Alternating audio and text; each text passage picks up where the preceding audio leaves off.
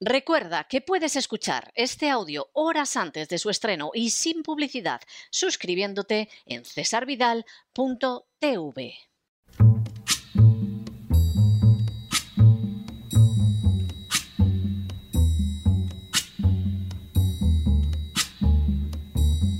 La voz con César Vidal, desde el exilio. When the night has come and the land is dark and the moon is the only light we'll see. No, I won't be afraid. Oh, I won't be afraid just as long as you stand, stand by me. Muy buenos días, muy buenas tardes, muy buenas noches y muy bienvenidos a esta nueva singladura de La Voz. Soy César Vidal, hoy es el lunes 28 de febrero de 2022 y me dirijo a los hispanoparlantes de ambos hemisferios, a los situados a uno y otro lado del Atlántico y como siempre lo hago desde el exilio. Corría el año 1596 cuando un inglés llamado John Harrington presentó por primera vez lo que conocemos como inodoro. En lugar de conservar las heces y orines en un recipiente que luego era arrojado a la calle o al corral, Harrington ideó un aparato que recibía un chorro de agua que arrastraba las inmundicias hacia un servicio de alcantarillado. Aunque no muy conocido por la posteridad, ciertamente Harrington había realizado un aporte histórico al bienestar y a la higiene. Pero además, Harrington era un hombre de un notable ingenio que solía expresar grandes verdades en frases verdaderamente demoledoras, como aquella que afirmaba, Treason that never prosper. What's the reason? For if it prosper, no dare call it treason. Lo que podría traducirse como la traición nunca prospera. ¿Cuál es la razón? Pues que si prospera, nadie se atreve a llamarla traición. La frase, sin duda alguna, recogía un análisis agudo de la realidad. A lo largo de la existencia humana abundan, sin ningún género de dudas, las traiciones. Unas triunfan y otras no. Pero lo cierto es que si triunfan, a nadie se le ocurre decir sin correr peligro que solo asistimos a la victoria de la traición. Una vez logrado su objetivo e impuestas sus metas, la traición jamás es denominada así. Precisamente por ello se podría decir con bastante cinismo ciertamente que la traición nunca triunfa. En las últimas horas hemos tenido nuevas noticias sobre la profunda relación existente entre George Soros y los nacionalistas ucranianos. Sin ánimo de ser exhaustivos, los hechos son los siguientes. Primero, la Open Society de George Soros se estableció en Ucrania en 1990 aprovechando la liberalización que caracterizó los últimos tiempos de la Unión Soviética. La finalidad confesa de la organización de Soros era descuartizar la nación. Segundo, el 17 de marzo de 1991, de manera totalmente libre, se celebra un referéndum en el que se sometía a los ciudadanos la cuestión de si deseaban la preservación de la unión territorial entre las diferentes repúblicas de la Unión Soviética. La respuesta del referéndum fue afirmativa en cerca del 80%, salvo donde fue boicoteado por las autoridades, lo que fue el caso de Armenia, Estonia, Georgia, aunque no Abjasia, donde votó a favor de mantener la unión más del 98%, ni en Osetia del Sur, Letonia, Lituania y Moldavia, aunque no Transnistria o Gagaucia. De manera bien significativa, en el caso de Ucrania, el 81,7% de la población votó a favor de seguir unida a Rusia y a las otras repúblicas. Tercero, a pesar de la voluntad expresada por los ciudadanos de manera libre y bien significativa, la intervención extranjera para descuartizar Rusia fue feroz y en la separación de Ucrania de Rusia tuvieron un papel destacado las organizaciones de George Soros.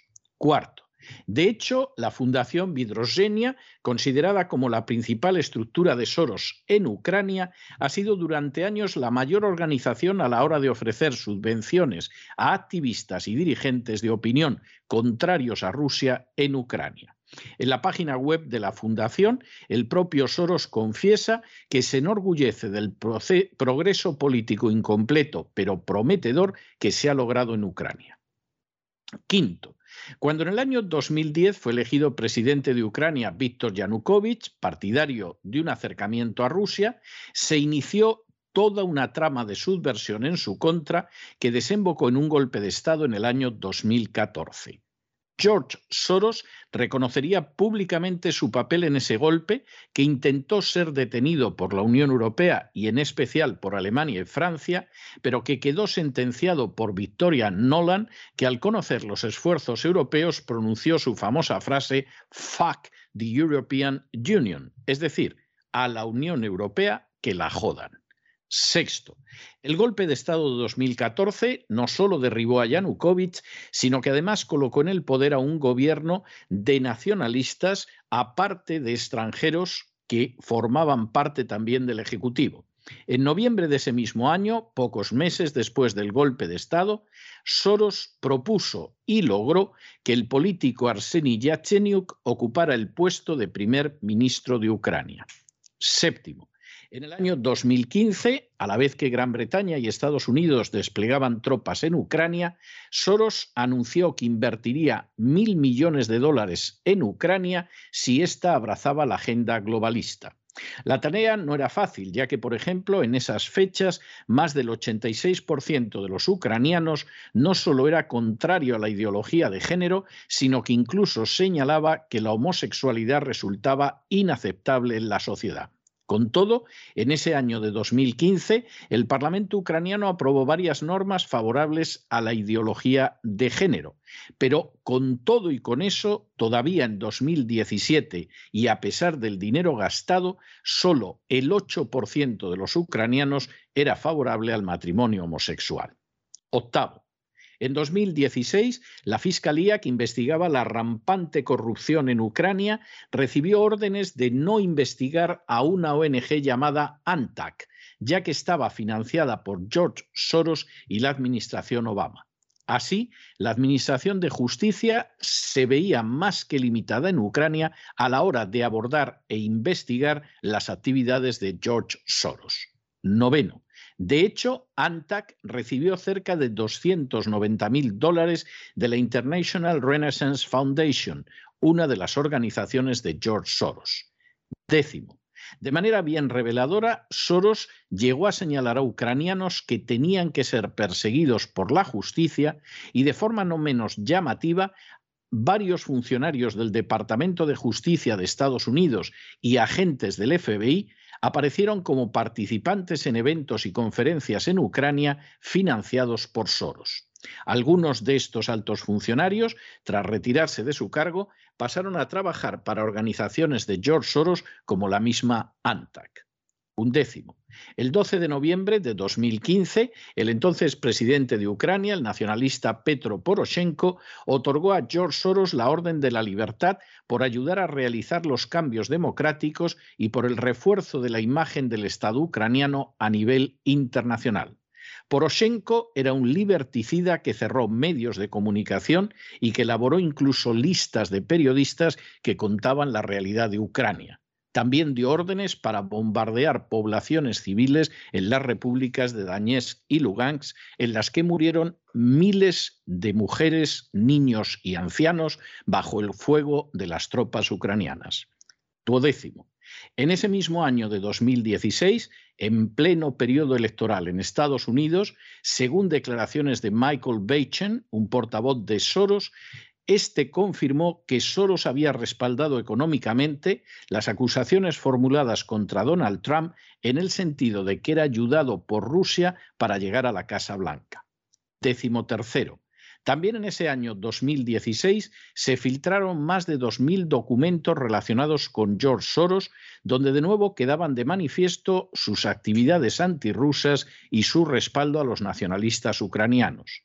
Entre las revelaciones estaba que Soros controla Transparencia Internacional, que también controla think tanks partidarios de la inmigración ilegal y que había tenido un papel más que relevante en el golpe de Estado de 2014 en Ucrania. Décimo cuarto.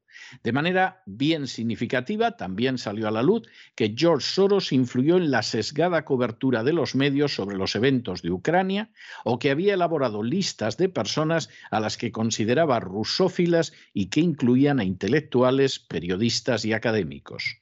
La supuesta rusofilia de esos personajes se limitaba a que informaban y opinaban sobre Ucrania de manera imparcial, no ocultando ni la corrupción ni la persecución de las libertades llevada a cabo por los nacionalistas ucranianos. Décimo quinto.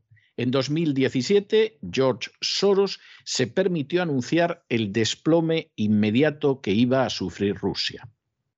Décimo sexto.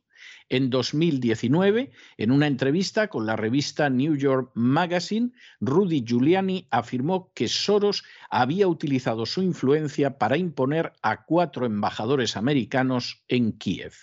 Un caso especialmente relevante había sido el de la embajadora Marie Jovanovich. Según Giuliani, bajo la dirección de Jovanovich, la Embajada de Estados Unidos en Kiev había presionado a las autoridades ucranianas para que cerraran las investigaciones anticorrupción que salpicaban a una organización no gubernamental dirigida por Soros. Décimo séptimo. Precisamente en el año 2017 se descubrió que habían desaparecido 5.300 millones de dólares en ayuda extranjera, pero la administración Obama realizó presiones para que no siguiera adelante la investigación. Como es sabido, el entonces vicepresidente y ahora presidente Biden también retuvo ayuda americana hasta que cesaron al fiscal que investigaba por corrupción a la compañía ucraniana que pagaba a su hijo Hunter. Décimo octavo. En el año 2019, Donald Trump destituyó a la embajadora Jovanovich, nombrada por presiones de George Soros, acusándola de ser desleal con la administración presidencial. Décimo noveno. En 2018, en un encuentro restringido con periodistas en el foro de Davos, George Soros arremetió contra Google y Facebook por no censurar sus contenidos, manifestando expresamente su irritación por el hecho de que pudieran existir contenidos que eran favorables a Donald Trump o a Vladimir Putin, políticos ambos contrarios a la agenda globalista. Vigésimo. En 2019, el periódico ucraniano Vesti designó a George Soros como la segunda persona más influyente en Ucrania, solo por detrás del presidente Zelensky. Ese mismo año, George Soros utilizó su discurso anual en el Foro Económico Mundial en Davos para lanzar un ataque severo contra China y su presidente Xi Jinping. Vigésimo primero. En 2022, tras tener lugar la intervención de Rusia en Ucrania, el hijo de George Soros anunció en Twitter que hoy todos somos ucranianos. Vigésimo segundo.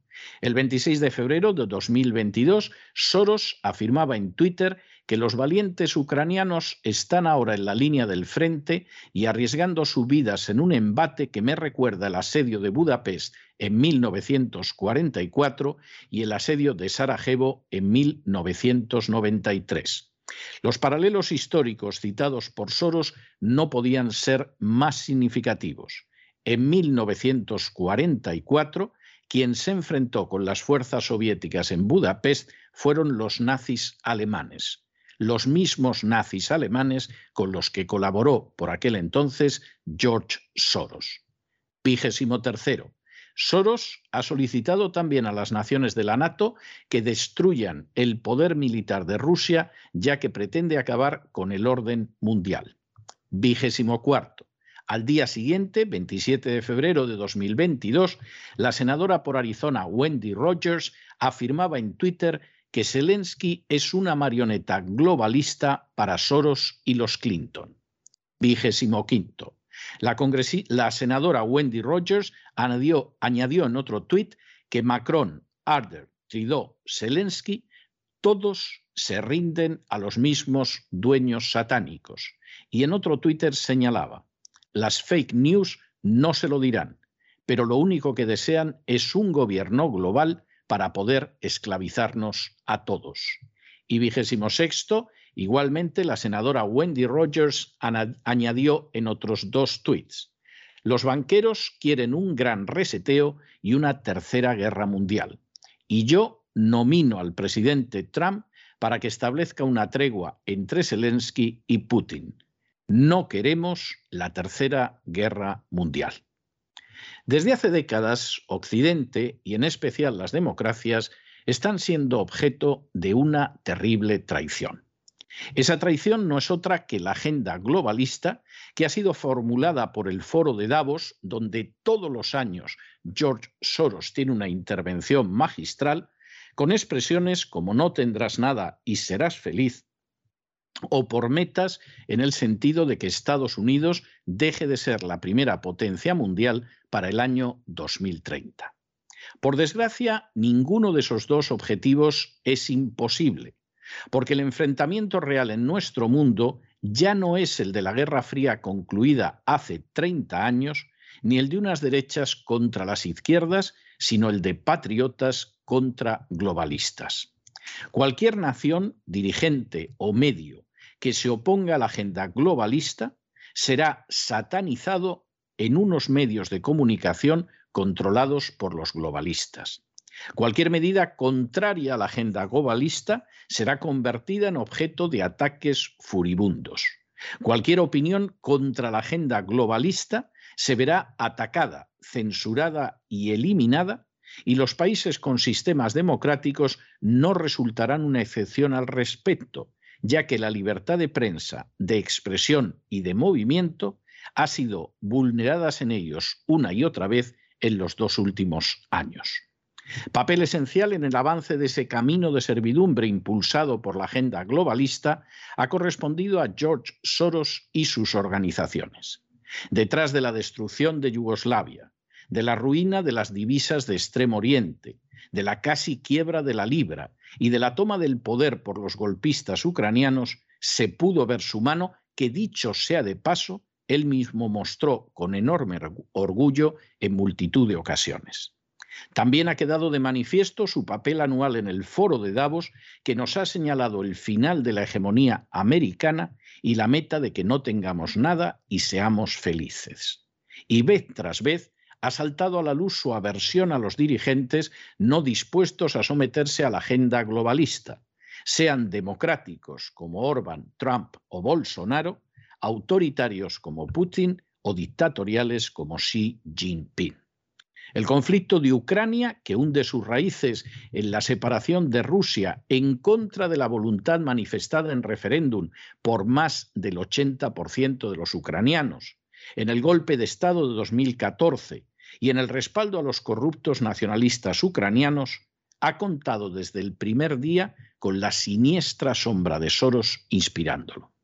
Si el resultado final es un empeoramiento de la economía europea, Soros quedará encantado de que ha repetido una y otra vez su deseo de que la Unión Europea padezca una deuda perpetua y que vayamos hacia un no tener nada y ser felices. Si el resultado es un fortalecimiento de la administración Biden, Soros quedará encantado dada su perpetua influencia en las administraciones de Clinton y Obama y su enemistad jurada contra Donald Trump. Si el resultado es un recorte mayor de las libertades de prensa y expresión, Soros quedará encantado, puesto que es un partidario de la censura contra cualquier posición contraria a la agenda globalista. Si el resultado es una mayor sumisión de la política nacional a la agenda globalista, Soros quedará encantado porque ha reconocido contar con la sumisión de no menos de la tercera parte de los miembros del Parlamento Europeo. En cualquiera de los casos, su intervención desde hace más de 30 años en Ucrania habrá dado perversos resultados. Y es que el mundo ya no gira, aunque lo parezca, en una oposición entre izquierdas y derechas, sino entre globalistas y patriotas. entre los globalistas que han traicionado todos los valores positivos de Occidente y los patriotas que como mínimo pretenden defender la independencia y la soberanía de sus naciones de un control extranjero. Precisamente por ello, cualquiera que afirme que Soros está al servicio de Putin o de Xi Jinping, dos de los políticos a los que más odia, lo único que demuestra es que es un ignorante supino, un imbécil incurable o un loco furioso. La realidad es que si al final la traición horrible de la agenda globalista contra Occidente se impone, como señaló John Harrington, nadie se atreverá a llamarla traición, aunque traicione incluso la misma naturaleza humana. Quien no sea consciente de esta más que demostrada realidad, solo caminará como una gallina sin cabeza, sin saber siquiera hacia dónde va. En otras palabras, es la agenda globalista, imbécil. Pero no se dejen llevar por el desánimo o la frustración. Y es que a pesar de que los poderosos muchas veces parecen gigantes, es solo porque se les contempla de rodillas, y ya va siendo hora de ponerse en pie. Mientras tanto, en el tiempo que han necesitado ustedes para escuchar este editorial, la deuda pública española ha aumentado en cerca de 7 millones de euros y una parte no pequeña va precisamente a financiar esos medios de comunicación que jamás les contarán nada de lo que ahora mismo acabamos de decirles. Muy buenos días, muy buenas tardes, muy buenas noches. Les ha hablado César Vidal desde el exilio. Que Dios los bendiga.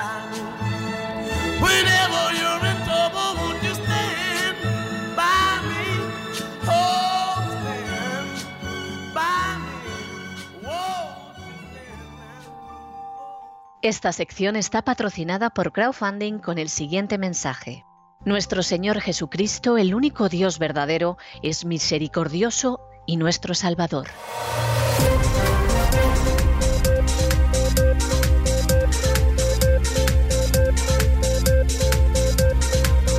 Las noticias del día. Estamos de regreso y estamos de regreso después de ese editorial que hemos dedicado a cómo Soros se ha dedicado a subvertir la situación de Ucrania desde el año 1990, desde la época en que existía la Unión Soviética todavía, pero claro, ya la Unión Soviética no era la Unión Soviética. Permitían la libertad de expresión, tuvieron unas elecciones libres, en fin, aquello se abría y efectivamente Soros dijo, pues nada, este es el momento para descuartizar, descuajaringar totalmente ello. Igual que luego, posteriormente, en Cataluña se ha dedicado a organizar líos y luego a echarle la culpa a otros. Hombre, fíjense que es el hombre de la Open Society de Soros en España, es un nacionalista catalán que ha llevado en su momento la comunicación de los nacionalistas catalanes. Luego piensen ustedes que esto es casualidad. El día de mañana, si a Soros, que hombre, ya ha pasado los 90 años, no le queda mucho, pero en fin, cualquiera sabe lo que puede durar, cuatro o cinco años, se le ponen las narices separar a Cataluña de España, la va a separar. Y cuando en un momento determinado queden dentro de Cataluña españoles a los que le hagan la vida imposible los nacionalistas catalanes, los malos serán los españoles y no los nacionalistas catalanes. Y si en un momento determinado, que en fin sería una muestra de arrojo que cuesta imaginarla, pero piénsense ustedes que en un momento determinado el gobierno español interviniera para ayudar a esos pobres españoles que todavía seguían en Cataluña machacados por los nacionalistas catalanes, el gobierno español sería presentado como el agresor. De esto hay gente que en España no se entera o no se quiere enterar porque hay intereses de otro tipo. Pero esta es la tristísima realidad. Y que no nos digan que Ucrania quiso ser independiente, eso es mentira, lo decidió una élite política que además todos ellos venían del Partido Comunista. Y que llegaron a la conclusión, como en Georgia y en otros lugares, de que les interesaba más ser el presidente de un país independiente que ser un simple gobernador de una de las repúblicas rusas. Esa es la historia que hay. En Georgia, el primer presidente fue Severnache, que había sido ministro de Asuntos Exteriores con Gorbachev en la época de la Unión Soviética. Y lo mismo pasó en las repúblicas del Báltico y en Ucrania. Simplemente era la idea de que ahora soy el jefe y no tengo a nadie por encima. Esto después de un referéndum donde más del 80% de la gente, salvo en las repúblicas del Báltico, en Moldavia, en algún sitio, en Armenia, decidieron que querían seguir todos unidos. Eso a los políticos les importó un pimiento. Y si el día de mañana entra en los planes de la agenda globalista que las Vascongadas se separan y Cataluña se separa y Galicia se separa, va a haber políticos, además de partidos nacionales, Partido Popular y Partido Socialista, que votarán a favor. Y lo que piense la población les va a importar un pimiento. Los que no quieran ver esto, peor para ellos. Porque esa es la tristísima realidad de lo que hay. Claro, los que todavía te dicen que si el comunismo, pero ¿qué comunismo, por amor de Dios? O sea, ¿desde cuándo Putin, que es un personaje que el principal partido que tiene en el Parlamento ruso en la oposición es el Partido Comunista. Putin es un personaje que es elegido a inicios del siglo XXI para evitar precisamente que el Partido Comunista de Zyuganov vuelva al poder.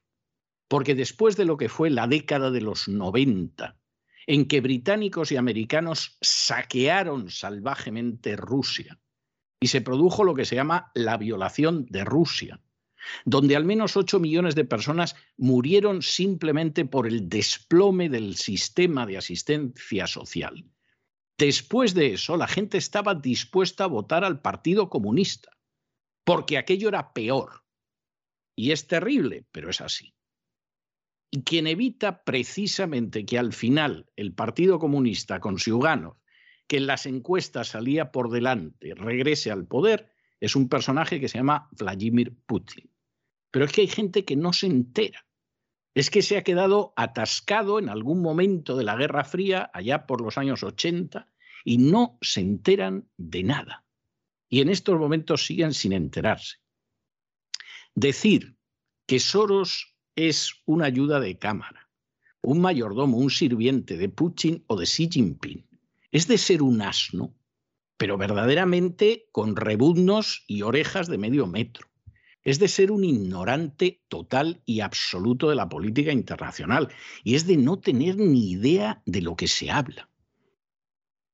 Si ha habido un enemigo jurado de Vladimir Putin, más allá de la NATO, ha sido precisamente Soros y no ha perdido ocasión de decirlo. Si ha habido un enemigo jurado que todos los años se dedica a dar coces contra Xi Jinping como el mayor peligro, como si fuera una especie de Fumanchu a lo bestia, es precisamente Soros. Y por supuesto ha sido enemigo de Donald Trump, y lo ha sido de Bolsonaro, y lo es de Orban, porque en última instancia es gente que tiene una visión patriótica, que a veces es democrática y a veces no lo es.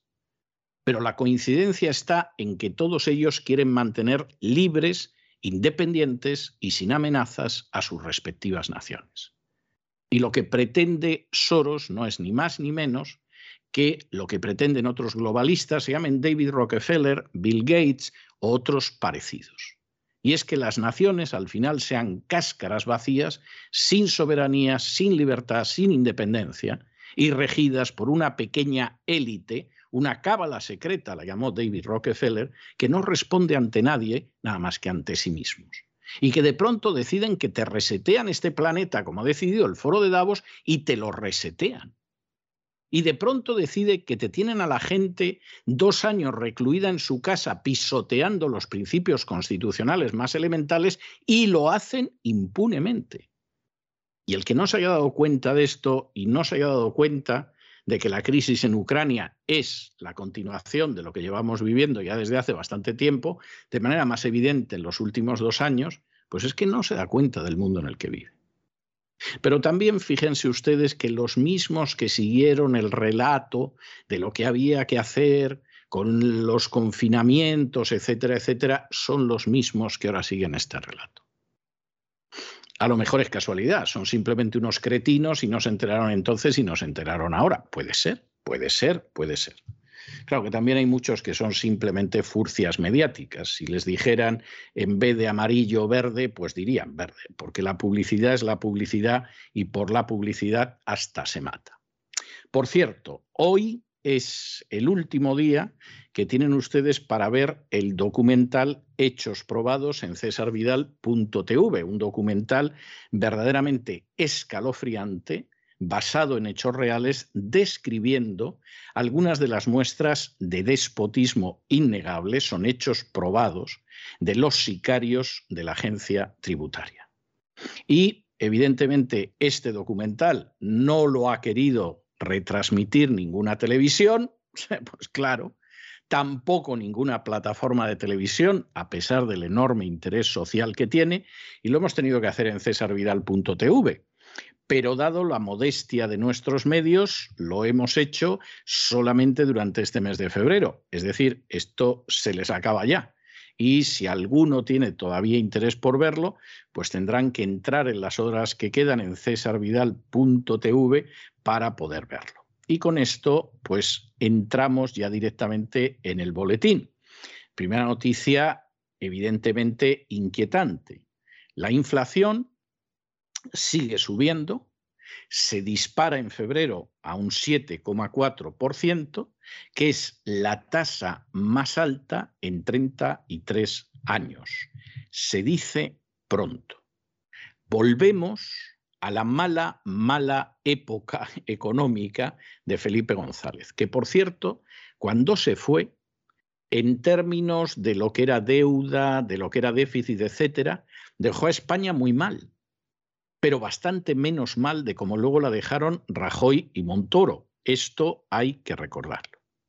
Ahora, con toda la historia de Ucrania, pues se le echa la culpa a Putin como si no hubiera subido el precio de la gasolina, el precio de la electricidad y el precio de los alimentos desde hace meses, de manera insoportable. Pero ya tenemos la excusa perfecta. ¿eh? Si los tanques rusos no hubieran entrado en Ucrania, si no hubieran bombardeado determinados objetivos militares, pues no estaríamos en esto. No, no es así. Es más, es para preguntarse si estamos en esto precisamente para ocultar lo otro que no hay manera de ocultarlo. Pero en fin, examinamos estas y otras noticias que les afectan con la ayuda inestimable de María Jesús Alfaya. María Jesús, muy buenas noches. Muy buenas noches, César. Muy buenas noches a los oyentes de la voz.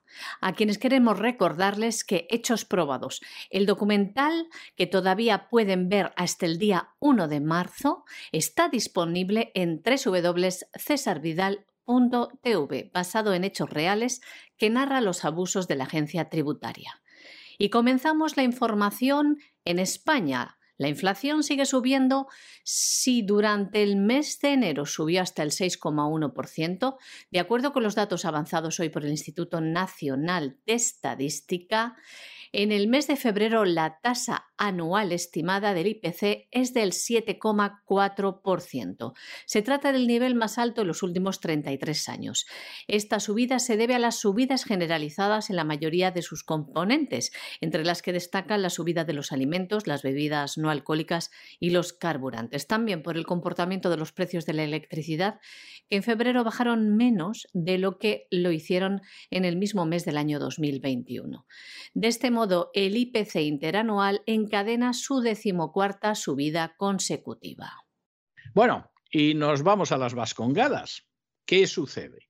Ustedes saben que efectivamente hemos transferido, ha transferido el gobierno social comunista español que con ser social comunista es contrario a Putin comunista. Ah, pero es que a lo mejor Putin no es. Ah, ah, ah. Bien, el gobierno social comunista transfirió la competencia de prisiones al gobierno nacionalista vasco. Como les avisamos en su día, vamos, iba a ser rapidísimo que el gobierno nacionalista vasco empezara a poner a terroristas de ETA en la calle. Bueno, ya ha concedido el tercer grado a ocho terroristas entre ellos a Fiti, que es el responsable de nada más y nada menos que 15 asesinatos. Grande Marlasca, que es un pésimo ministro de Interior, ha acercado a otros siete presos de la organización terrorista de ETA. Y la consejera vasca que se ocupa de esto, pues bueno, ya ha dicho que lo del perdón a las víctimas, pues es una cuestión de guerra de términos, en fin, cosas de este tipo, pero aquí vamos a seguir sacando a la calle asesinos. Esto de sacar a la calle asesinos, no vayan a creer ustedes que se limita a los nacionalistas vascos. ¿eh? Si tienen paciencia para llegar al final del boletín, ya verán quién más está ahora poniendo en la calle a asesinos.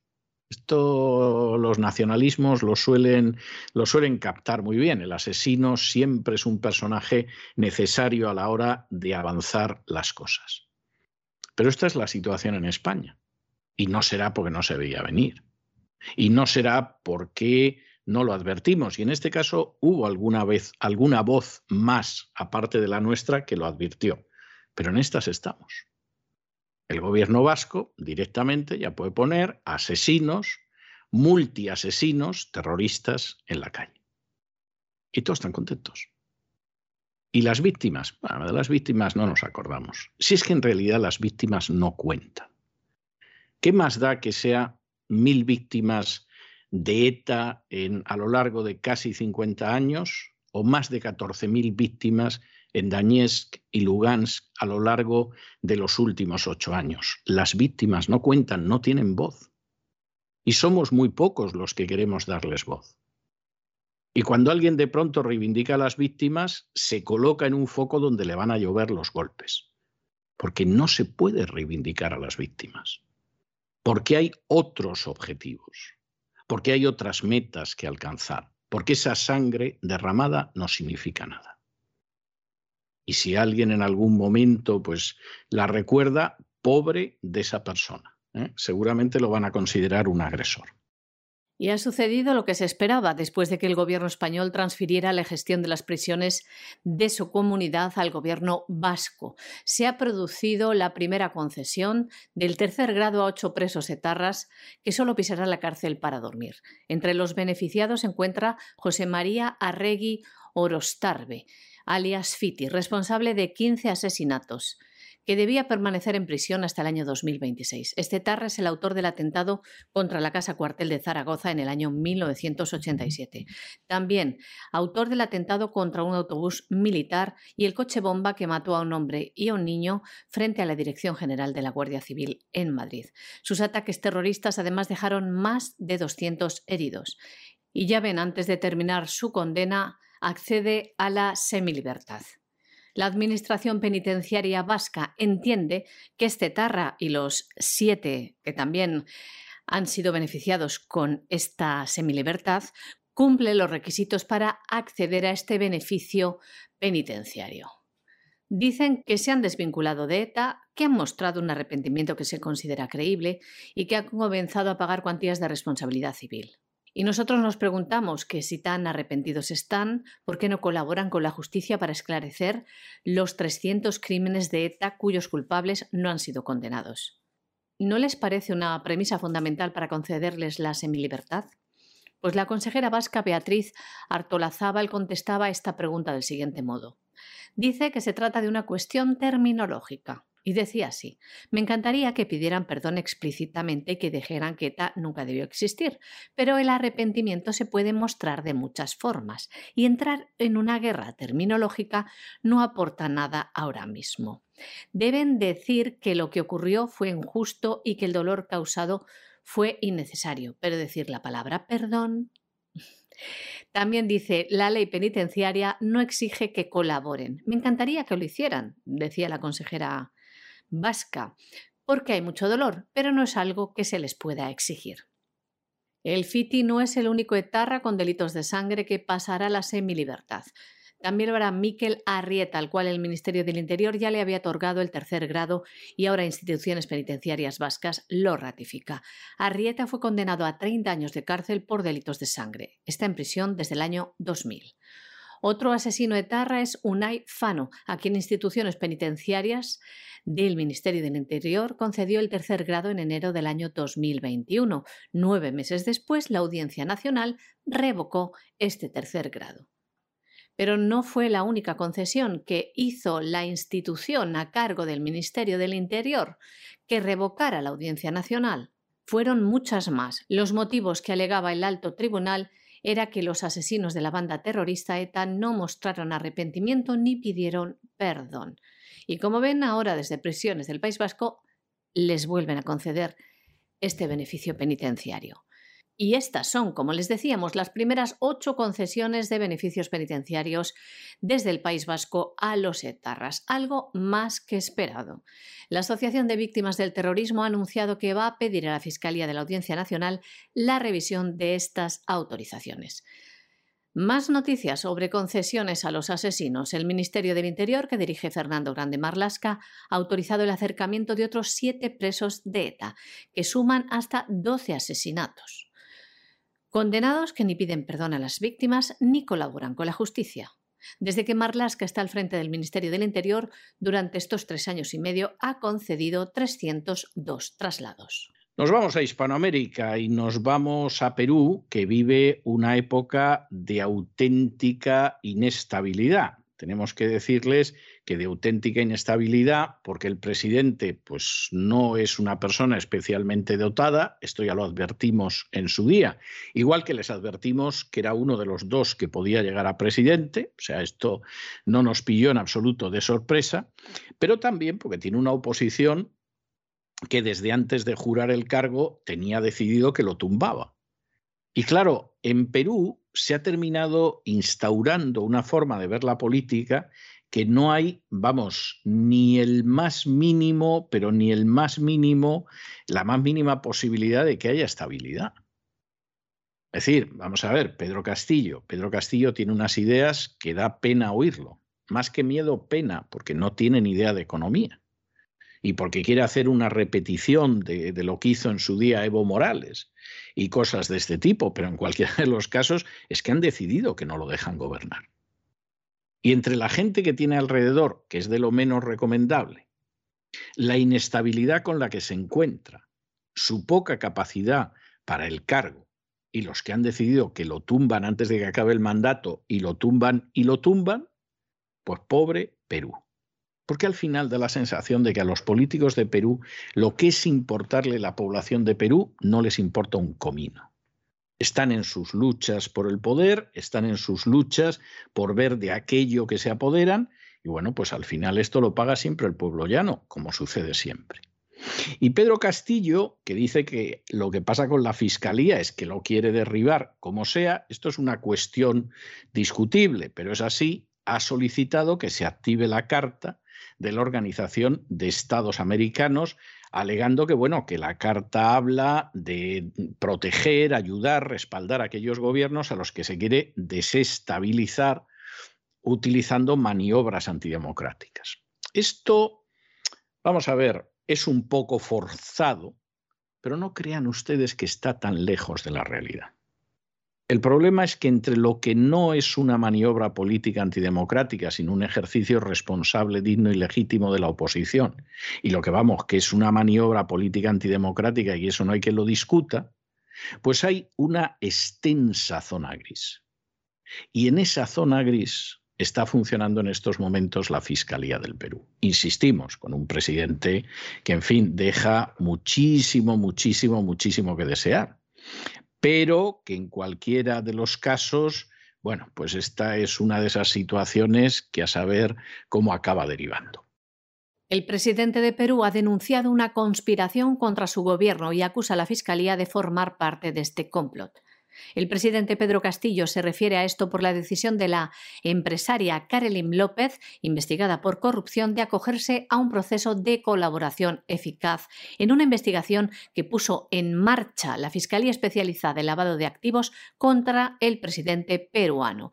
Esta empresaria habla de una presunta organización criminal encabezada por el presidente peruano, con el objetivo de obtener dinero con las licitaciones de obras públicas para pagar las supuestas deudas de la campaña electoral.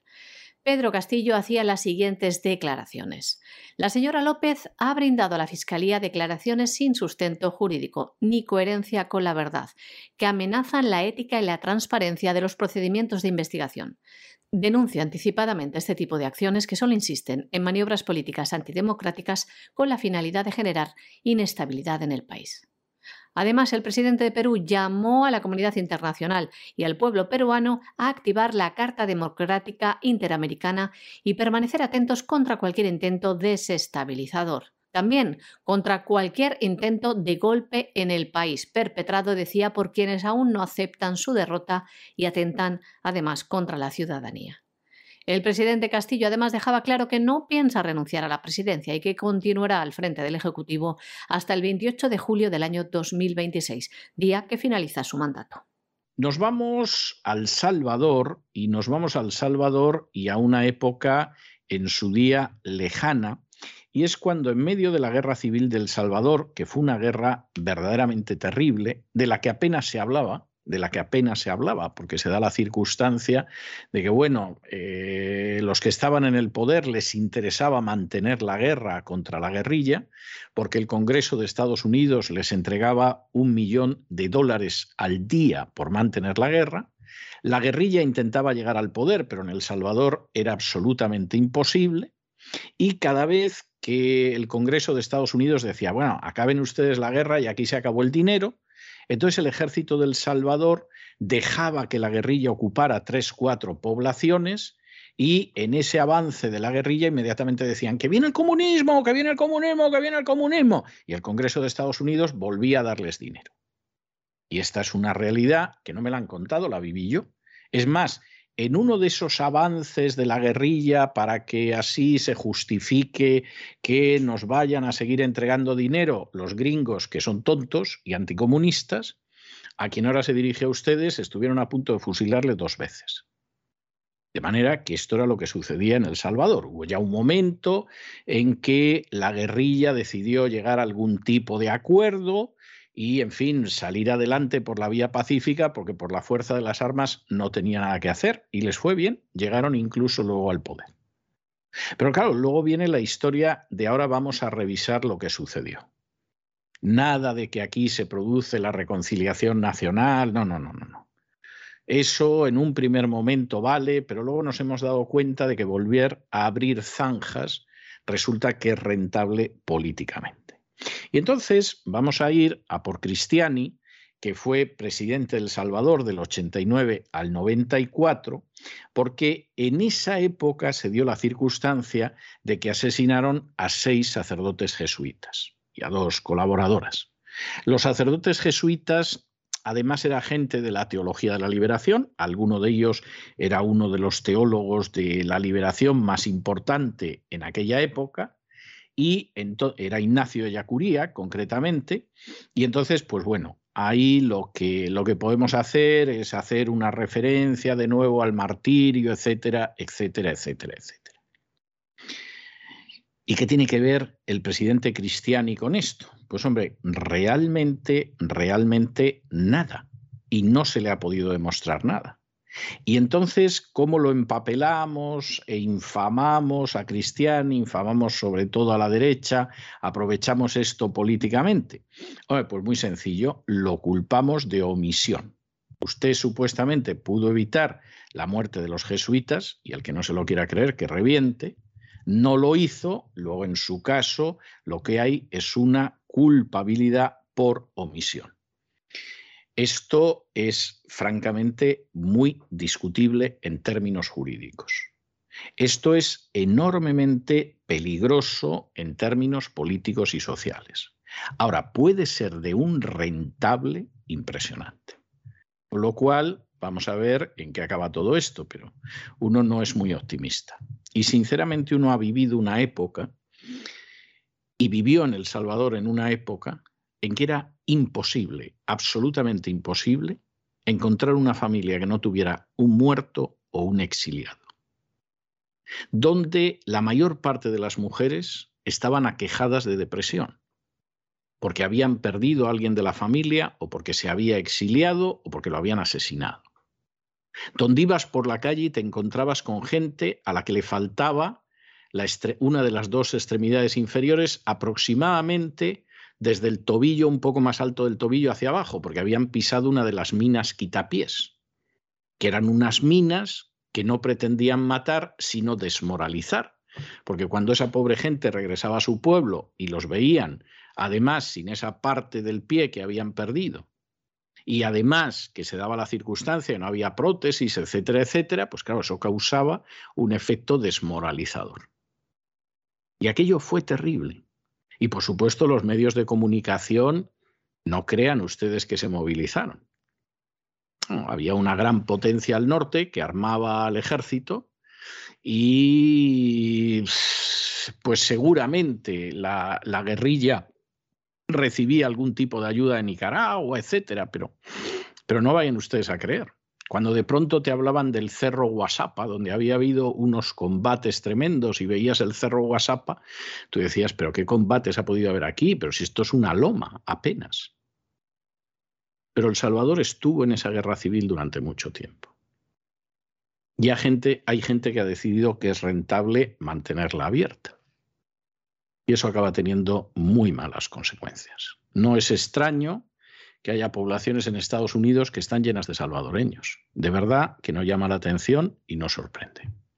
La Fiscalía General de la República de El Salvador ha acusado ante un tribunal al que fue presidente de El Salvador durante los años 1989 al 1994, Alfredo Cristiane Burkhardt. Ha sido acusado, junto con otras 12 personas, por presuntos vínculos con el asesinato de seis sacerdotes jesuitas y dos colaboradoras, hechos que acontecieron hace 32 años. Cristian está acusado del delito de comisión por omisión en el delito de asesinato. En el año 2017, Cristiani negó públicamente haber participado en una supuesta reunión con altos mandos militares en el Estado Mayor de la Defensa para ordenar esta masacre. Según la acusación, el 16 de noviembre del año 1989, un grupo de militares entró en la Universidad Centroamericana José Simeón Cañas y asesinó a ocho personas, seis sacerdotes y dos salvadoreñas que colaboraban en este centro académico. El pasado mes de enero, los magistrados de la Sala de lo Constitucional de la Corte Suprema de Justicia de El Salvador invalidaron la decisión tomada por la Sala de lo Penal de la Corte Superior de Justicia, que en septiembre del año 2020 cerró el proceso penal por los asesinatos. El principal argumento de la sala en ese momento fue que existió vulneración de los derechos a la seguridad jurídica, a la protección jurisdiccional y a conocer la verdad. Además, la Sala de lo Penal argumentó en septiembre del año 2020 que el 12 de diciembre del año 2000 el Tribunal Tercero de Paz ordenó en audiencia inicial el sobreseimiento definitivo por considerar que la acción penal había prescrito, ya que habían pasado más de 10 años desde el crimen en el momento en el que la Fiscalía General de El Salvador presentó la acusación. Es el límite máximo que establece la legislación en el país para perseguir un delito. Las víctimas fueron los jesuitas españoles Ignacio Ellacuría, Segundo Montes, Ignacio Martín Baró, Armando López y Juan Ramón Moreno, además de tres salvadoreños, el sacerdote Joaquín López y sus colaboradoras, Elba y su hija Celina Ramos. Y nos vamos a internacional y nos vamos lógicamente con el tema de las últimas horas, que es la intervención de Rusia en Ucrania y el momento en el que está ahora la situación. La posición que yo he sostenido durante estos meses es que no iba a haber una intervención armada de Rusia en Ucrania, yo dejaba un 10% de posibilidades de que sí, pero por eso de que dejas siempre un porcentaje que arranca del hecho de que sabes que no eres infalible, que te puedes equivocar en tus apreciaciones y bueno, dejemos un 10% de que no, pero mantuve durante todo el tiempo que había un 90% de probabilidades de que no se produjera una intervención. Esa convicción que yo he mantenido durante meses, yo reconozco que empezó a flaquear solamente a la altura del miércoles, cuando llegan las primeras noticias de que una entrevista que tenía que celebrarse entre Anthony Blinken, el secretario de Estado americano, y el ministro de Asuntos Exteriores, Lavrov, para preparar un encuentro último diplomático entre Putin y Biden, o Biden y Putin, resulta que Blinken decide que no hay reunión. Y como no hay reunión, pues obviamente no va a haber tampoco la reunión de Biden y Putin como último cartucho. Incluso en ese momento yo pensé que realmente la situación no llegaría a una intervención armada en Ucrania y que posiblemente se iba a esperar que la cosa se distendiera. Bueno, pues no fue así. Putin reúne al Consejo de Estado, inmediatamente eh, se veía que aquello mm, hablaba de que se había dado un paso más hacia la intervención y bueno, al día siguiente todos nos despertamos con el anuncio de la intervención. La intervención ha sido una intervención relativamente rápida, es decir, no hemos asistido a las semanas de bombardeos previos a la invasión de Irak sobre poblaciones civiles. No hemos asistido tampoco a los casi 90 días de bombardeo de Belgrado, ni mucho menos. Con lo que nos hemos encontrado ha sido con ataques en puntos estratégicos, según noticias de las últimas horas, algunos de esos puntos estratégicos han sido laboratorios de armas bioquímicas, de virus mortales que tenía Estados Unidos en el territorio de Ucrania. Por cierto, la referencia a esos laboratorios de armamento bioquímico que estaban en la página de la Embajada de Estados Unidos en Ucrania han salido en las últimas horas, pero hay quien había previamente hecho un pantallazo y lo ha podido publicar. Y junto con eso, pues un avance relativamente rápido en las eh, repúblicas de Donetsk y de Lugansk. Las fuerzas ucranianas eh, se entregaron o se retiraron a mucha velocidad. Por supuesto, las poblaciones acogieron a los rusos como libertadores y no les faltan razones para ello. Y luego el avance ha sido un avance relativamente rápido. Eh, los rusos han entrado en Kharkov, que es la primera, la segunda ciudad de Ucrania, tienen cercada Kiev, que es la capital de Ucrania, la primera ciudad de Ucrania y la primera capital de Rusia, allá en el siglo IX. Y en un momento determinado, Zelensky empezó a señalar que estaba dispuesto a entrar en conversaciones con Rusia para que se detuviera esta situación. ¿Qué ha sucedido mientras tanto? Bueno, originalmente Zelensky quería que las conversaciones fueran en Varsovia, en Polonia. Rusia propuso Minsk, que es la capital de Bielorrusia, y finalmente las conversaciones que ya se daban por seguras ayer, de hecho ayer empezaron a llegar los representantes de Rusia y de Ucrania, se producen en una localidad que está situada en el este de Bielorrusia. Es decir, finalmente esa es la situación que hay. Las exigencias rusas en este sentido eh, se han ido filtrando. No podemos dar una absoluta mm, descripción de lo que pueda suceder. Pero las exigencias rusas es que efectivamente eh, no se va a hablar de Crimea, Crimea es territorio ruso y en Rusia se queda. Segundo, se va a producir una desnazificación de Ucrania. Esto algunos se lo toman a risa porque son unos ignorantes y dicen, pero si Zelensky es judío, sí, Zelensky es judío.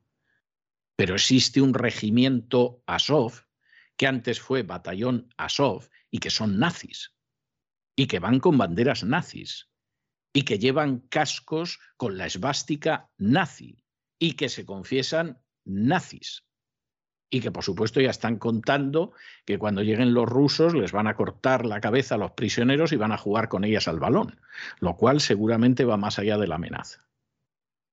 Y eso existe aunque el señor Zelensky sea judío. También hay otro judío que se llama Soros, muy implicado en el drama de Ucrania, que era judío y colaboró con los nazis para deportar a otros judíos. O sea que, en fin, no vayan a creer que eso en sí es una regla que se cumple en el 100% de los casos. Y lo cierto es que hay nazis, y además en el ejército ucraniano, y además comunidades propias, y además rindiendo homenaje no solamente a Stepan Bandera, que exterminó judíos, polacos, ucranianos no nacionalistas y rusos durante la Segunda Guerra Mundial, sino también a las unidades ucranianas de las SS, que las hubo y que por supuesto nadie las quiere recordar. La tercera condición rusa sería el hecho de que Ucrania se va a convertir en un país neutral. Es decir, no entrará en la NATO y tampoco, tampoco va a formar parte de Rusia ni del complejo defensivo de Rusia. Será un país neutral, como durante la Guerra Fría lo fue Finlandia. A quien ahora se dirige a ustedes, esas condiciones le parecen más que aceptables. Es más, está convencido de que esas condiciones tendrían que haberse llevado a cabo hace décadas. Y seguramente, sin gente enredando en esto, pues hubiera sido algo que se hubiera impuesto por su propia dinámica.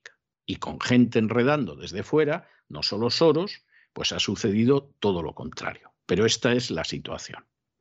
En paralelo suceden otras cosas. ¿eh? Eh, Zelensky, por un lado, está en las conversaciones de paz, por otro, en a ver si me ayudan los europeos y Estados Unidos y salgo del embrollo este.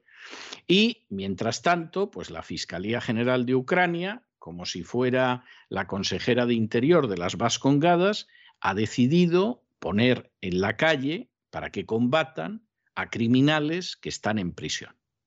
Es decir, gente que forma parte de las Fuerzas Armadas de Ucrania, que han asesinado, que han violado, que han robado, que están cumpliendo condena y que sin embargo se les va a poner en libertad para que combatan a las fuerzas rusas. O sea, lo mejorcito de lo que sucede en estos momentos. Por supuesto, la Unión Europea, con la noticia ya el domingo de que había conversaciones de paz, acordó financiar armas para los ucranianos. No hace falta que les diga a ustedes que quien va a pagar eso son los ucranianos, porque si piensan que les van a dar gratuitamente las armas, ya pueden, por supuesto, esperar, pero vamos, eh, el santo advenimiento. Pero es que además se da la circunstancia de que aquí, mientras continúen las operaciones, los muertos los van a poner los ucranianos y los rusos. Es decir, aquí lo que tiene todo el mundo claro es que no van a poner los muertos.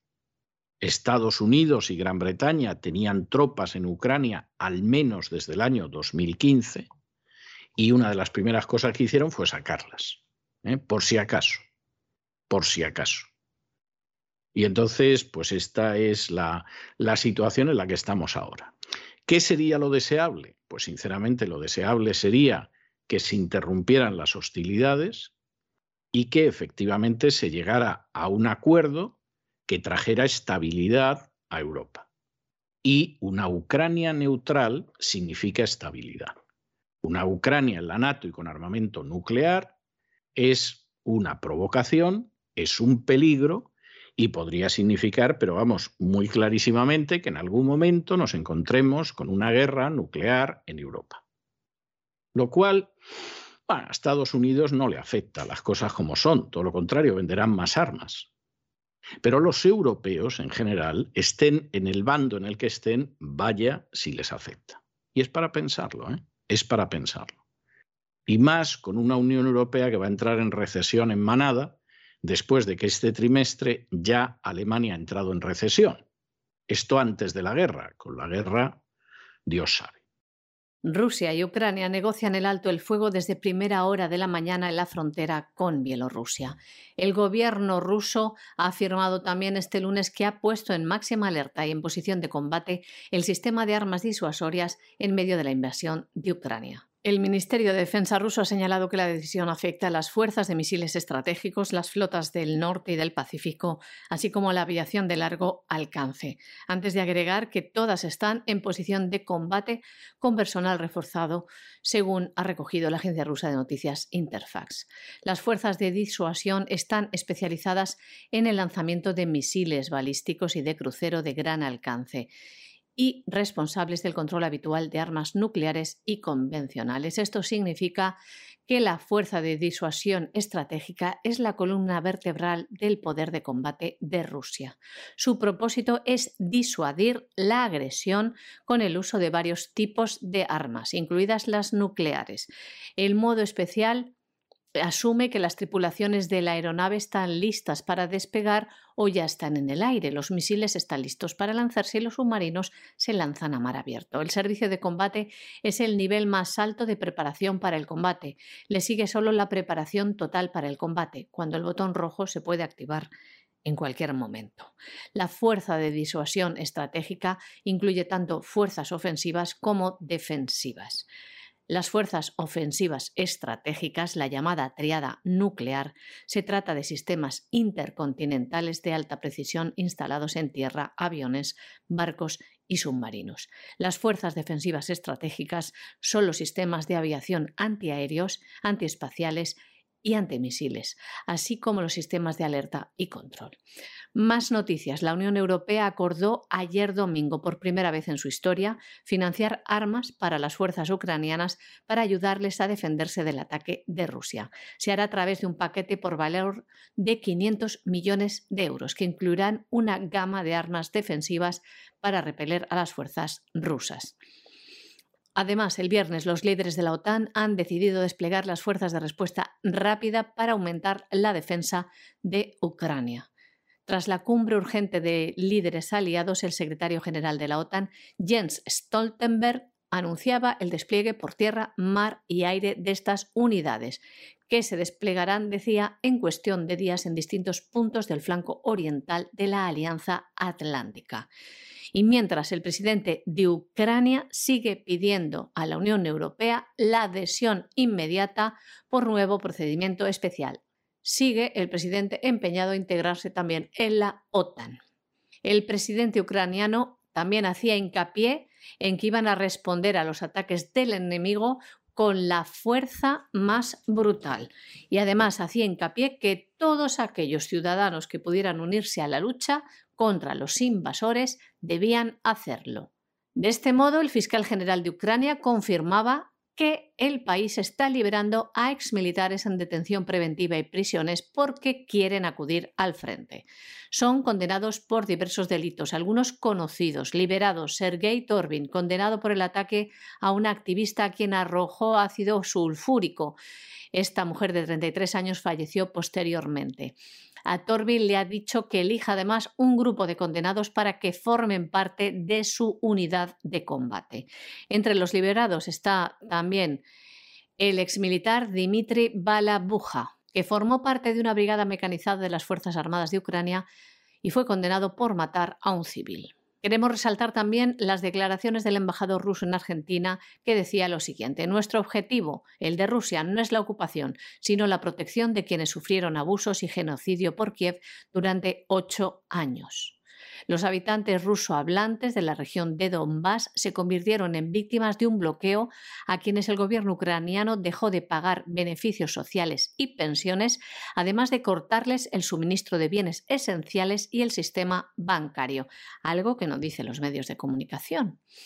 Decía también este embajador Fiokistov, el régimen expuso a la población de la República Popular de Lugansk y de la República Popular de Donetsk a sótanos, donde la gente se estaba escondiendo de los bombardeos durante ocho años, algo que calificaba como etnocidio. Las personas han estado muriendo todos los días durante ocho años. Y explicaba también, Después, las autoridades de Kiev calificaron a Moscú de una parte de este conflicto y empezaron a empujar activamente a Ucrania a la OTAN. Como resultado, surgió una amenaza real de misiles dirigidos a Rusia, cuyo tiempo de vuelo a Moscú, en este caso, se reduciría de unos 7 a 10 minutos y si se desplegaran armas hipersónicas, el ataque nuclear sobre Rusia se produciría a los cinco minutos de apretar el botón rojo por parte de Ucrania. Bueno, y la siguiente noticia es una de esas noticias que es que casi no necesitas comentarios. La Santa Sede, es decir, el Vaticano, es decir, el Papado, ha retirado sus representantes diplomáticos de Hong Kong y de Taiwán y por supuesto no ha dado explicaciones. Vamos a ver, que la Santa Sede retire su representación diplomática de Hong Kong tiene lógica. O sea, esto hay que decirlo. Hong Kong era una colonia británica arrebatada a China que en un momento determinado, como el Reino Unido no puede seguir manteniéndola frente al coloso chino y por supuesto el aliado americano tampoco está por la labor, tiene que devolver a China. ¿eh? Luego se puede contar lo de que hemos entregado una democracia a la dictadura. Mentira, Hong Kong no ha sido nunca una democracia.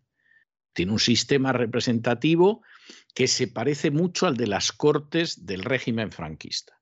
Menos democrático todavía, pero que, va por eh, representantes de determinados sectores de la sociedad, como en la época de Franco, pues era la familia, el municipio, el sindicato. En el caso del Parlamento hongkonés, pues son otros sectores, pero eso no tiene nada de democrático. Es una especie de democracia orgánica franquista a la hongkonesa, con salsa agridulce, habría que decir. Y claro, Hong Kong es parte de China. Tener una representación diplomática en Hong Kong no tiene ningún sentido. Y que la Santa Sede se retire, pues tiene lógica. ¿eh? Y no se dirá que en este programa, y sobre todo quien ahora se dirige a ustedes, sea precisamente simpatizante de la Santa Sede. Pero esto parece bastante lógico. Taiwán. Hombre, lo de Taiwán es más discutible. Pero hay que reconocer que a Taiwán, en realidad, en estos momentos, en el mundo, con representación diplomática, solamente lo reconoce media docena de países.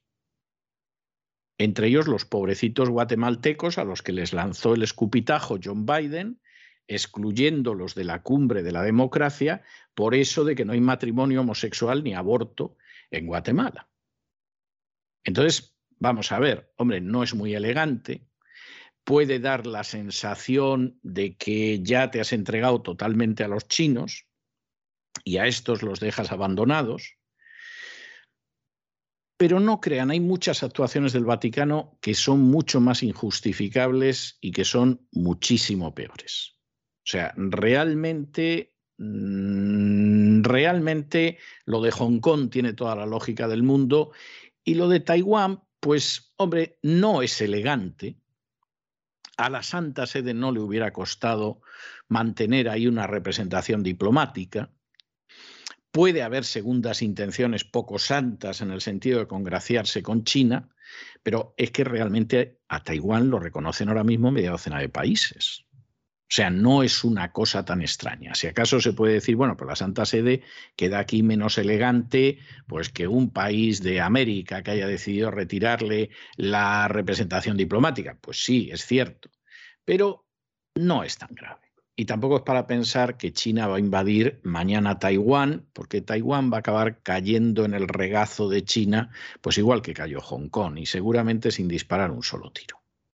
Sin ningún motivo oficial, la Santa Sede ha pedido a sus representantes en Hong Kong y Taiwán que se retiraran de esos dos países, una decisión que parece reflejar la voluntad de la Santa Sede de apaciguar a Pekín, tomando una medida que sigue siendo radical. Las misiones diplomáticas no están cerradas, pero esta iniciativa es sorprendente en un contexto en el que la Santa Sede ha sido criticada por sus excesivas concesiones a las autoridades chinas en cuanto a los católicos chinos. Un cambio que se produce a las puertas de la conmemoración de los 80 años de las relaciones diplomáticas entre Taiwán y el Vaticano. Mientras que la Santa Sede reconoce a una Taiwán como un país legítimo, la República Popular de China lo considera una provincia en rebeldía. De este modo, el 31 de enero de este año, Monseñor Arnaldo Catalán, que se encontraba en Taipei, fue destinado a Ruanda. Monseñor Javier Herrera Corona, quien se encontraba en Hong Kong, fue destinado a Congo el 5 de febrero. Les contamos también que el pasado viernes el Papa Francisco visitaba durante media hora la Embajada rusa en la Santa Sede para manifestar su preocupación por la guerra. No ha trascendido lo que se habló en esta conversación, pero sí, desde el Vaticano manifestaban que el Papa estaba preocupado y manifestó así al embajador ruso su preocupación por la población ucraniana, en particular por los que viven en Donetsk y Lugansk. Y hasta aquí hemos llegado nosotros con nuestro boletín de hoy. María Jesús, muchas gracias, muy buenas noches. Gracias a ti, César, muy buenas noches, feliz comienzo de semana, también a todos nuestros oyentes de La Voz. Y ya lo saben, no se vayan, no se vayan porque vamos a regresar enseguida con don Lorenzo Ramírez y el despegamos para dar un sobrevuelo a la economía mundial Y después, como todos los lunes, tenemos programa doble y sesión continua de cultura hispana. Primero nos vamos a detener, don Lorenzo y yo, en el Así fue España, que todavía es el Así fue Hispania, y vamos a hablar de personajes hispanos que eran cristianos y lo mismo te escribían un libro de viajes que te escribían libros de poesía. Y después, doña Sagrario Fernández Prieto, como siempre, con una enorme paciencia, nos enseñará a escribir y hablar bien en español. De manera que no se vayan, que regresamos enseguida.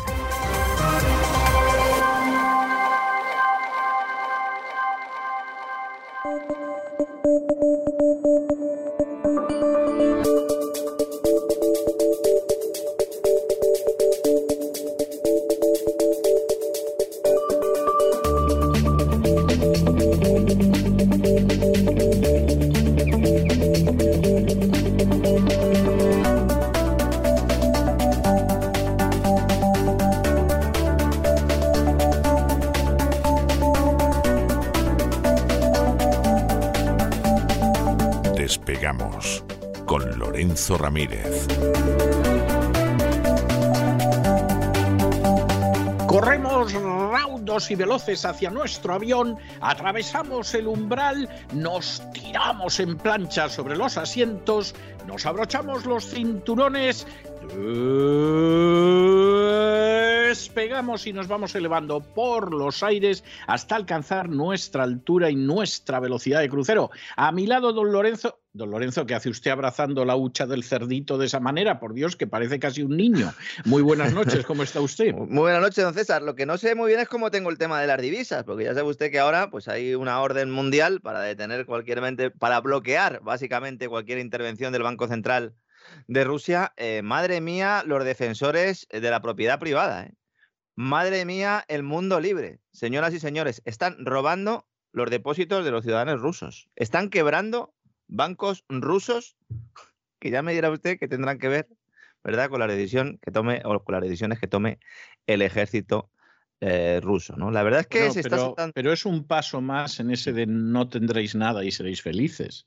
Sí, algunos lo ligaban ya, ¿no? Con lo sucedido en Canadá, ¿verdad? Con, con los famosos eh, camioneros a los que Trudeau pues eh, había decidido pues también pues evitarles, bloquearles cualquier tipo de transacción financiera. Esto es un ensayo ¿eh? para lo que viene, para ese nuevo orden monetario global post-dólar.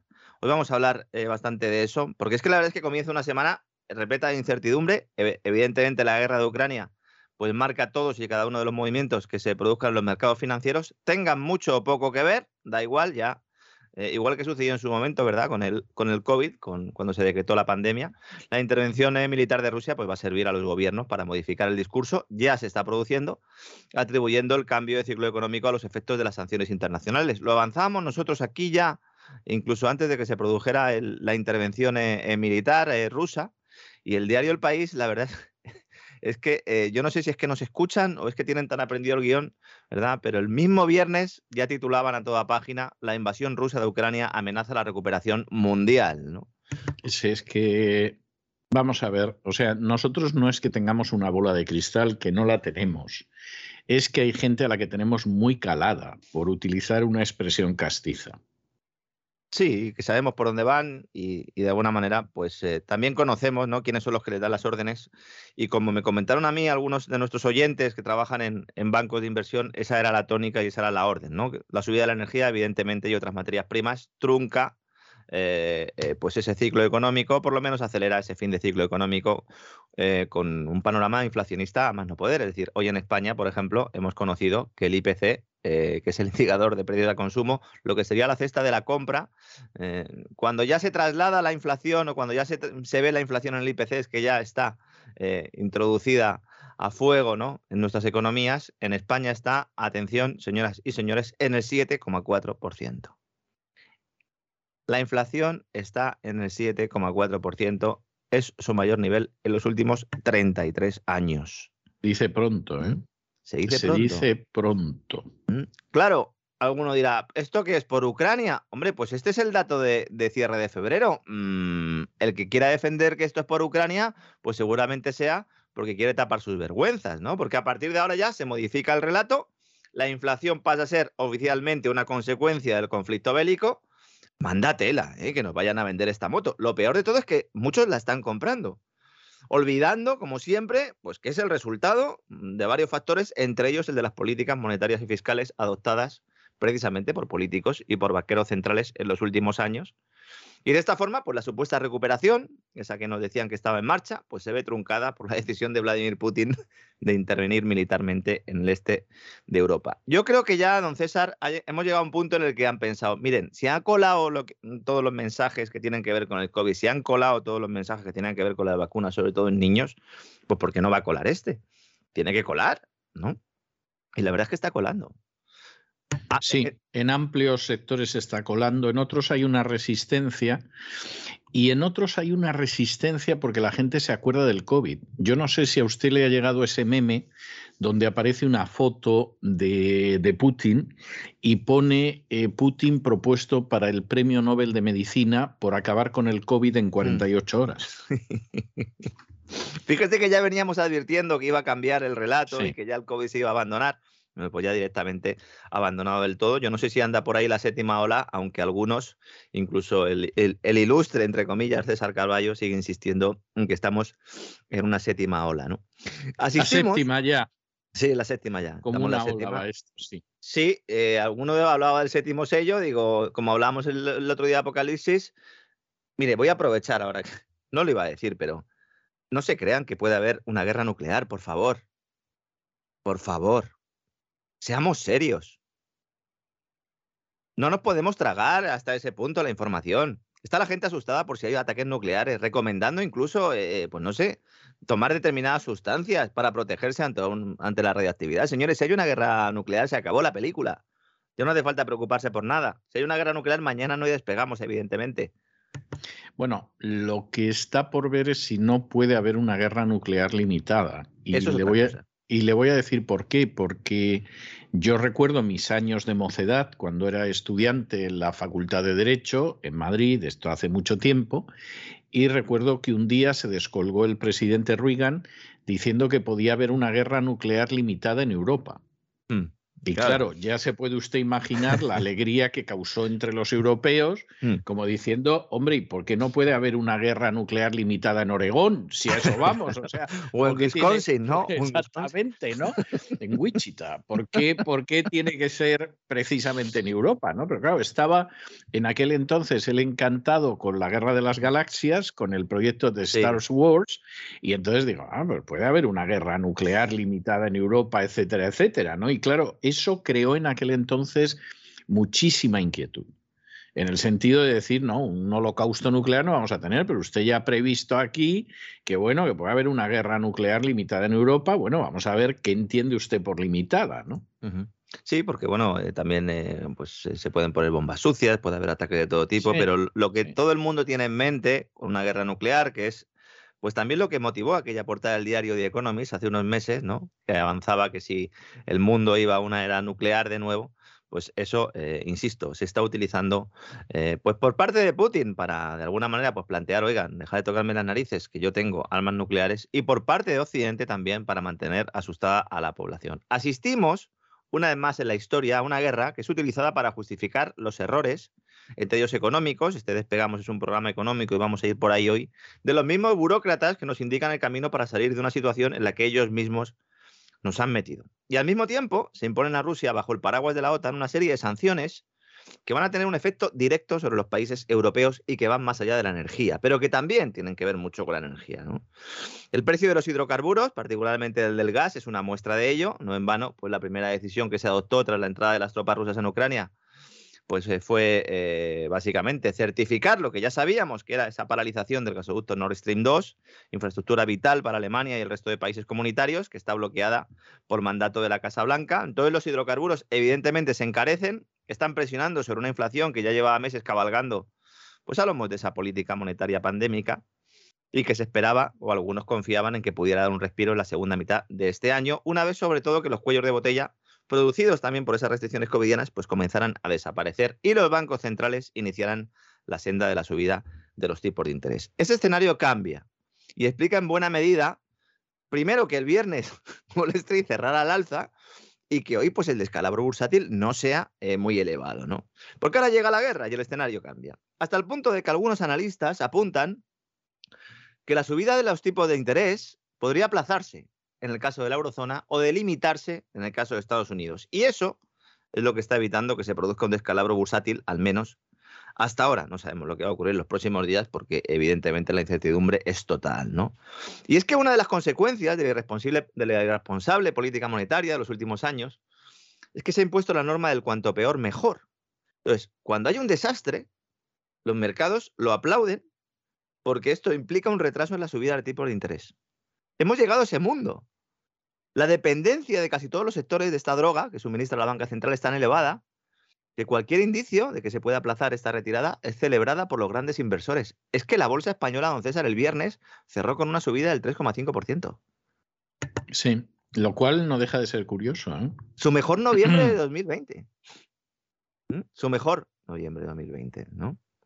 Vamos a hablar un poco del sistema SWIFT, que también está viendo mucha desinformación sobre esto, ¿no? Vamos a ver.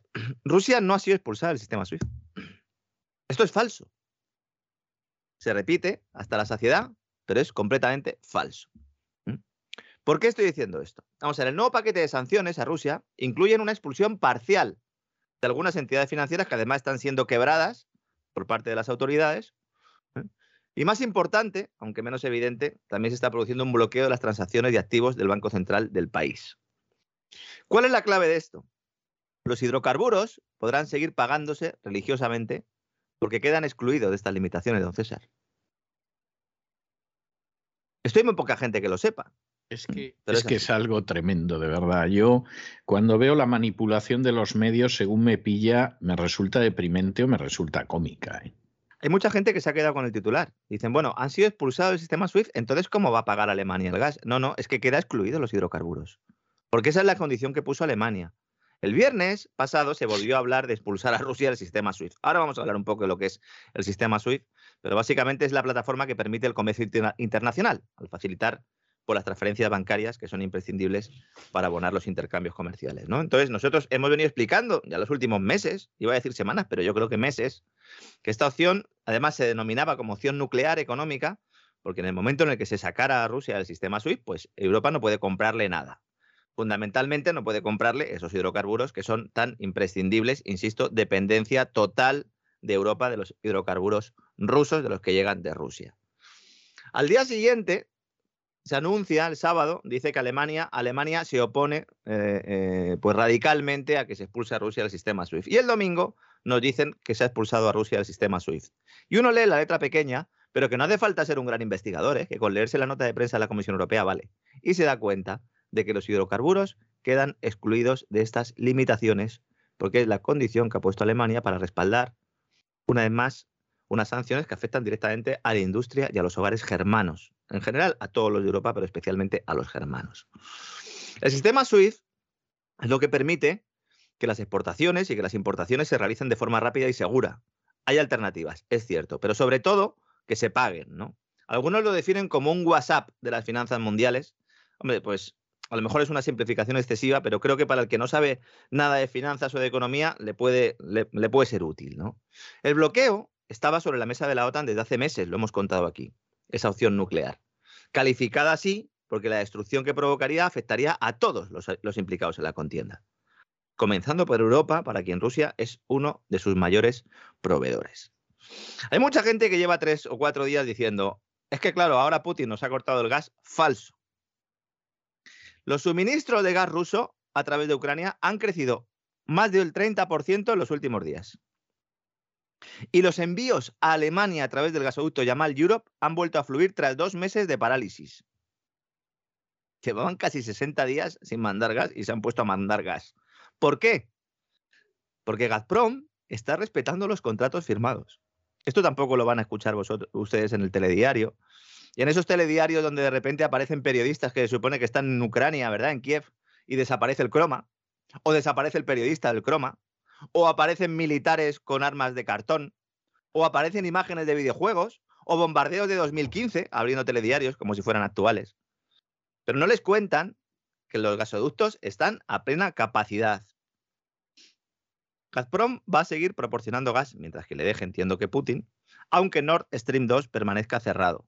¿Va a cumplir su promesa? Bueno, pues el mercado, el mercado espera mm, que en principio no lo pueda cumplir, por eso siguen subiendo los precios en los mercados internacionales, pero las peticiones que se están haciendo se están, se están cumpliendo religiosamente. Hasta el punto de que como está subiendo el precio del gas, hay muchos, muchos industriales, también inversores, que están decidiendo comprar, porque como saben que va a subir, pues quieren eh, asegurarse el suministro ya. Y esto está generando a su vez un mayor crecimiento de precios, un mayor aumento de la demanda, que, insisto, está provocando que los suministros se hayan disparado. No está cerrado el grifo del gas. Puede cerrarlo Putin en cualquier momento, pero en los últimos días no se ha cerrado. El canciller alemán ha salido a la palestra y ha dicho que va a acelerar las obras de construcción de dos terminales de regasificación, las famosas plantas regasificadoras, para traer el gas natural licuado, fundamentalmente de Estados Unidos, a precio de oro, eso sí, y poder pues, solucionar el problema que tienen las reservas de gas. Bien, esto como estrategia a largo plazo, pues es una estrategia es complementaria a otras, a otras que deben estar eh, sobre la mesa, entre ellas eh, pues la recuperación de la energía nuclear, pero esto no deja de ser un parche, además, eh, bastante eh, lamentable, ¿no? teniendo en cuenta que, insisto, el 40% del gas eh, de Alemania viene de Rusia. ¿no? Sin embargo, el sistema SWIFT, que es de lo que más se habla, no es lo más relevante, porque ha servido para quebrar several banks, como decía el, el comunicado de la Comisión Europea. Me río, pero es que... Exacto, several banks, sí el comunicado decía, vamos a excluir del sistema SWIFT a several banks. Several banks es algunos, ¿no? A un, a una, a un, a un número indeterminado de bancos, ¿no? Algunos de ellos han quebrado hoy. Han quebrado hoy porque, claro, si tú sacas estos bancos del sistema SWIFT no pueden hacer pagos. Además, se ha provocado un corralito en el país, porque eso es lo que estaba buscando la OTAN. La OTAN lo que está buscando es que los ciudadanos rusos se mueran de hambre. ¿eh? Es, que esto, es que esto es importante que lo tengamos en cuenta. No estamos hablando de Ucrania, estamos hablando de los ciudadanos rusos. Las colas que hay en los cajeros automáticos es porque los ciudadanos rusos están viendo que pueden, eh, bueno, que pueden no tener acceso a su dinero. Y con esto lo que se busca, o eso es lo que dice oficialmente la OTAN, es que de alguna manera Putin pierda ¿no? el apoyo popular, ¿no? robando a los ciudadanos rusos. Pero porque cuando se habla de guerra de Ucrania, a lo mejor deberíamos de, de plantearnos que a lo mejor no es solo una guerra en Ucrania. ¿no? Pero lo más importante aquí muchísimo más importante que los sistemas SWIFT, es la decisión de congelar los activos del Banco Central de Rusia. Para imposibilitar la conversión de sus recursos líquidos, de su dinero, para financiar la guerra, es lo que dice eh, la Comisión Europea, es lo que dice la OTAN. ¿no? A ver, esto provoca un terremoto en el mercado de divisas eh, que ya se está produciendo. A primera hora del día de hoy, el Banco Central de Rusia ha tenido que subir los tipos. ¿Se acuerda usted, don César, que decíamos que los tendrían que subir? Sí. Bueno, pues los han subido del 9,5% al 20%. Y, y, no han abierto la bolsa. Hoy han dicho, no, no, que permanezca cerrada, ¿eh? porque el despeñe del rublo es tremendo. ¿no? Pero este despeñe del rublo no se produce por la guerra en sí. Se produce porque Occidente, es decir, la OTAN, la Unión Europea, lo que ha decidido es robarle al Banco Central de Rusia sus reservas, o por lo menos no de permitirle acceder a ellas. Estas reservas, ¿en qué están denominadas? El 32% de la reserva del Banco Central de Rusia son euros. El 22% es oro. El 16% son dólares y el 3% son yuanes. ¿Mm? Buena parte de estas reservas están en el exterior de Rusia. ¿Mm? Casi la mitad, dicen algunos analistas, por lo que la congelación de activos es un mazazo tremendo, tremendo. El desplome que está viviendo la moneda rusa, que llega al 30% eh, este lunes, ¿no? podría añadir hasta 5 puntos a la inflación de Rusia. ¿no? Pero es que más allá de eso, el problema aquí es el precedente. ¿Se puede intervenir el Banco Central de un país bloqueando el acceso a algo que es suyo? ¿Esto es una guerra económica y financiera? ¿Estamos ante el embrión de lo que va a ser ese nuevo orden financiero? Yo estoy convencido de ello. Estoy convencido porque solo hace falta ver los hechos. La inflación rusa estaba en el 8,7% en enero. En el 8,7%. Es más del doble del objetivo del Banco Central de Rusia, que en lugar de ser el objetivo del 2%, como en Europa y en Estados Unidos, allí el objetivo es del 4%. ¿no? Pero claro, si uno interrumpe el sistema de pagos, se reduce la oferta de bienes y la inflación se dispara. El Banco Central ruso suele estar muy comprometido con el control de la inflación, muchísimo más que en, que en, Occidente. Con lo cual. Razones históricas claro, sí, claro. Además, lleva comprando oro mucho tiempo, etcétera, etcétera. Se estaba preparando ¿no? para un escenario inflacionario. Y yo creo que subirán aún más los tipos, pero bueno, esto ya no lo sabemos. ¿no? El rublo lleva sufriendo desde que comenzó la operación militar y restringir los movimientos de reservas no solo dificulta que se financie la guerra, como dice la OTAN, lo que dificulta es la estabilización de la moneda rusa. Esto es una guerra de divisa también. Porque si el Banco Central no puede acceder a sus euros, a sus dólares, solo tendrá oro. En menor medida criptodivisas, luego hablaremos un poco de ello para poder intervenir, pero fundamentalmente oro. ¿Va a comprar los bienes y servicios Rusia con oro?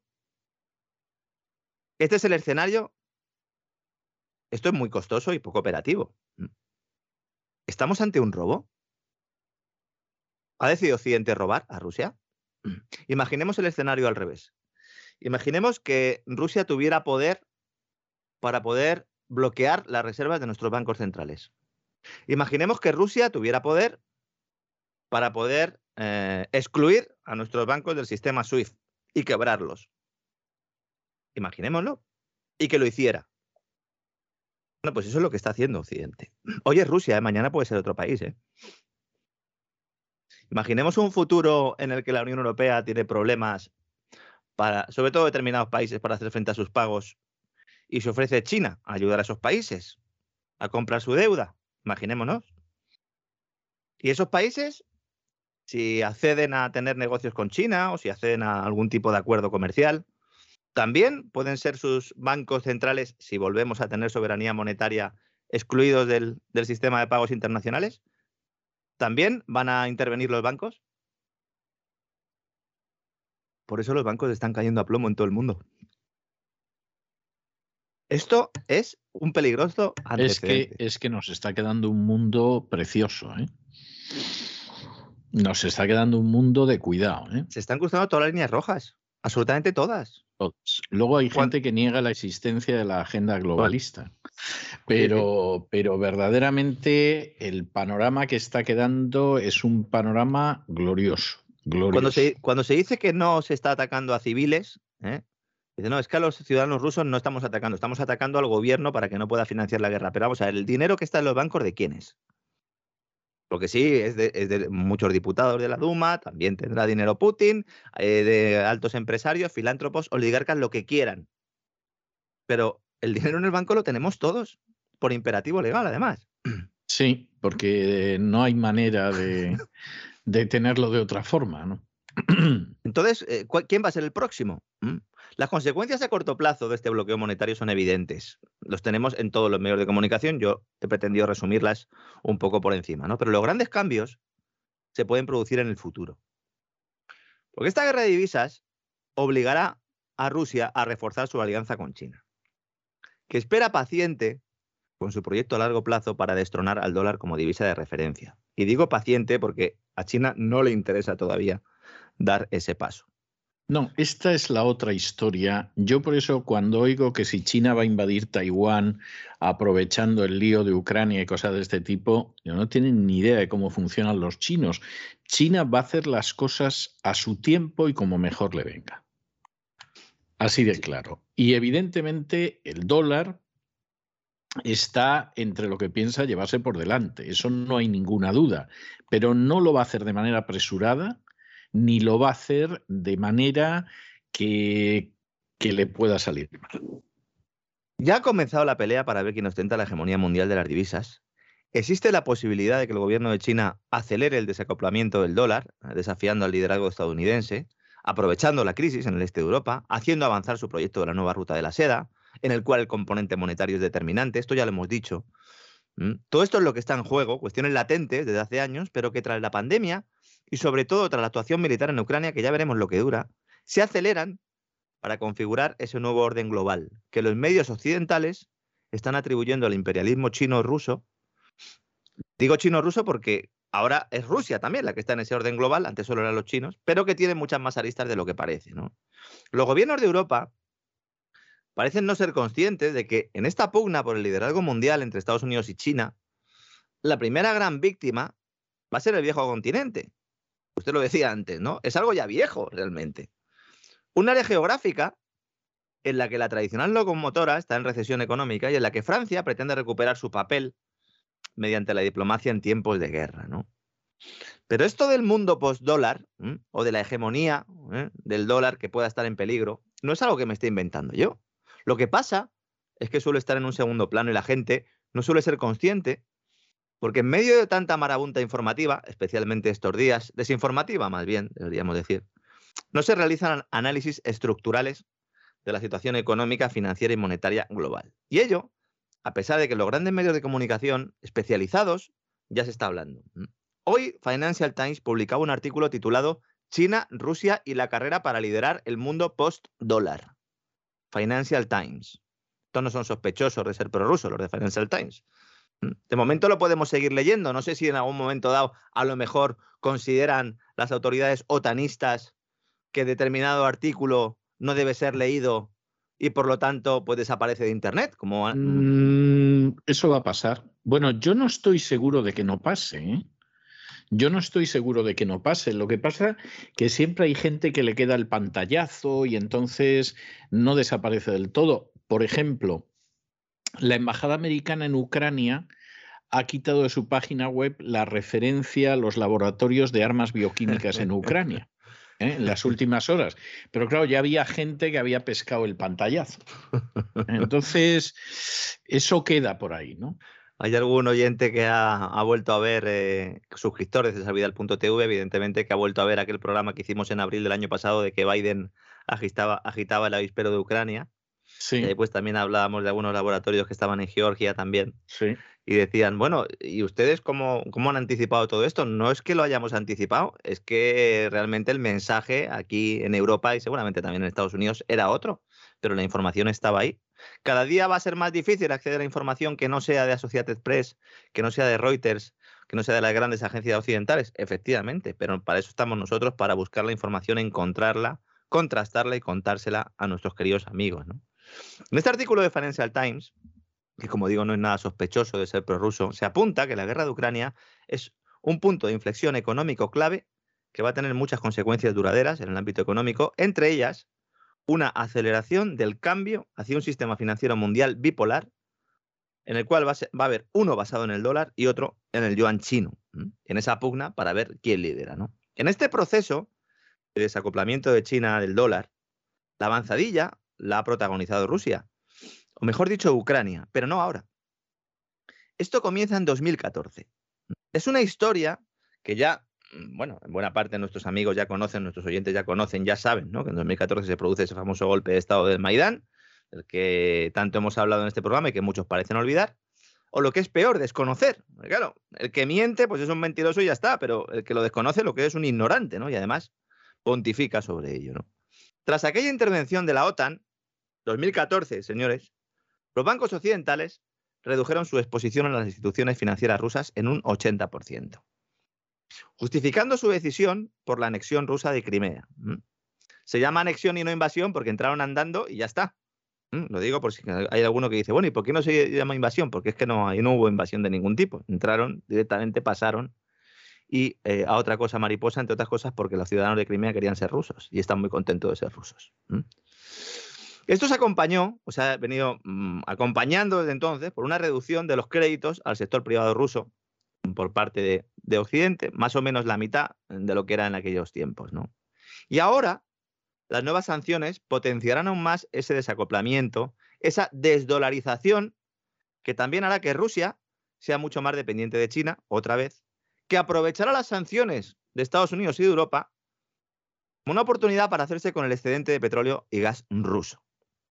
Una muestra de ello también, bueno, el anuncio que hicieron Putin y Xi Jinping en los Juegos Olímpicos, ¿verdad? Con el nuevo gasoducto Power of Siberia 2, ¿no? Que además se va a intercambiar en euros. Por eso decíamos, bueno, ¿y por qué no en yuanes? Porque es que a China todavía no le interesa dar ese paso. China necesita que la divisa de reserva siga siendo el dólar, es un mercado líquido, y además tiene muchos dólares China, y tiene también mucha deuda de Estados Unidos. Y no le interesa de momento ¿eh? que haya una ruptura total, pero también necesita productos y también armamento ruso y ve al país como una pieza clave de un nuevo orden liderado por, la, eh, propio mm, Pekín. ¿no? Algo de lo que Moscú es consciente y que está utilizando porque sabe que tiene ese respaldo. Lo que nadie dice aquí es que China, sin violar las sanciones estadounidenses o europeas, estas o las que vengan, puede permitir a los bancos y empresas rusas tener más acceso a sus propios mercados e instituciones financieras. De hecho, está yendo por, esa vía. Es aquí donde hay que marcar aquel anuncio de una amistad sin límites, ¿no? Que dijeron Putin y Xi Jinping en los Juegos Olímpicos. Pues imagínense qué amistad tendrán si Rusia queda excluida de los mercados occidentales.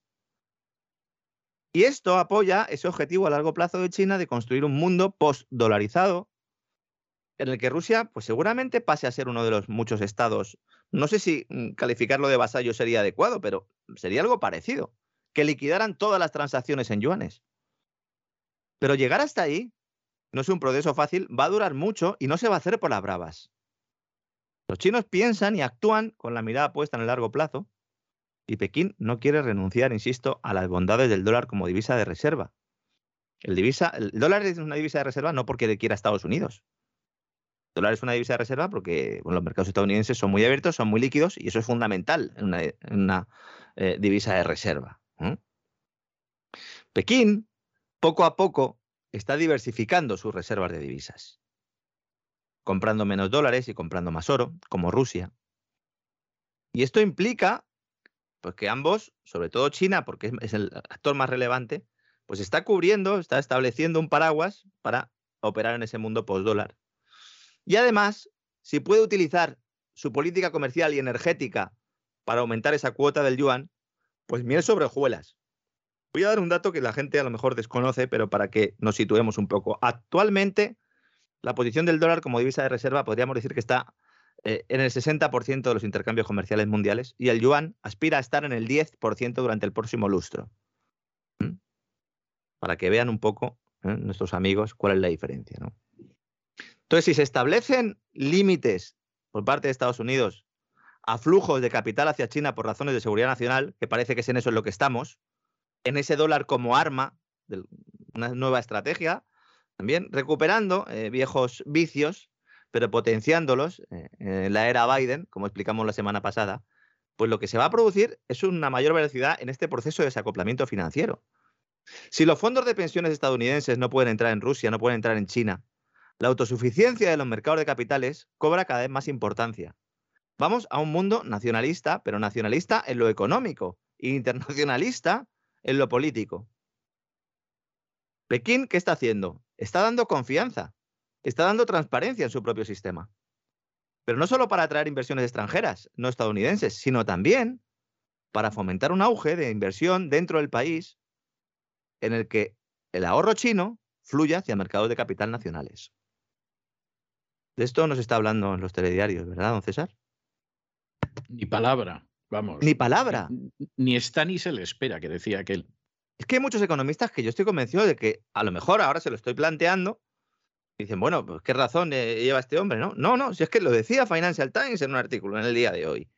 Es que me ha parecido tan revelador que es que quería traérselo a nuestros amigos, ¿no? Aunque las sanciones a Rusia anuncian más desacoplamiento desde este punto de vista, también es posible que las consecuencias económicas de la guerra, es decir, menor demanda, inflación aún más alta, etcétera, etcétera, hagan que Estados Unidos y otros países también puedan sucumbir a las presiones sobre los precios que favorezcan a productos chinos. Nadie se ha preguntado esto. Nadie se lo plantea. Va a haber muchas posturas políticas a ambos lados eh, del, del, pasillo, ¿no? Del Atlántico, ¿no? Para hacer frente a Rusia y a China. Pero cuidado, porque es que seguimos dependiendo de las cadenas de suministro eh, chinas.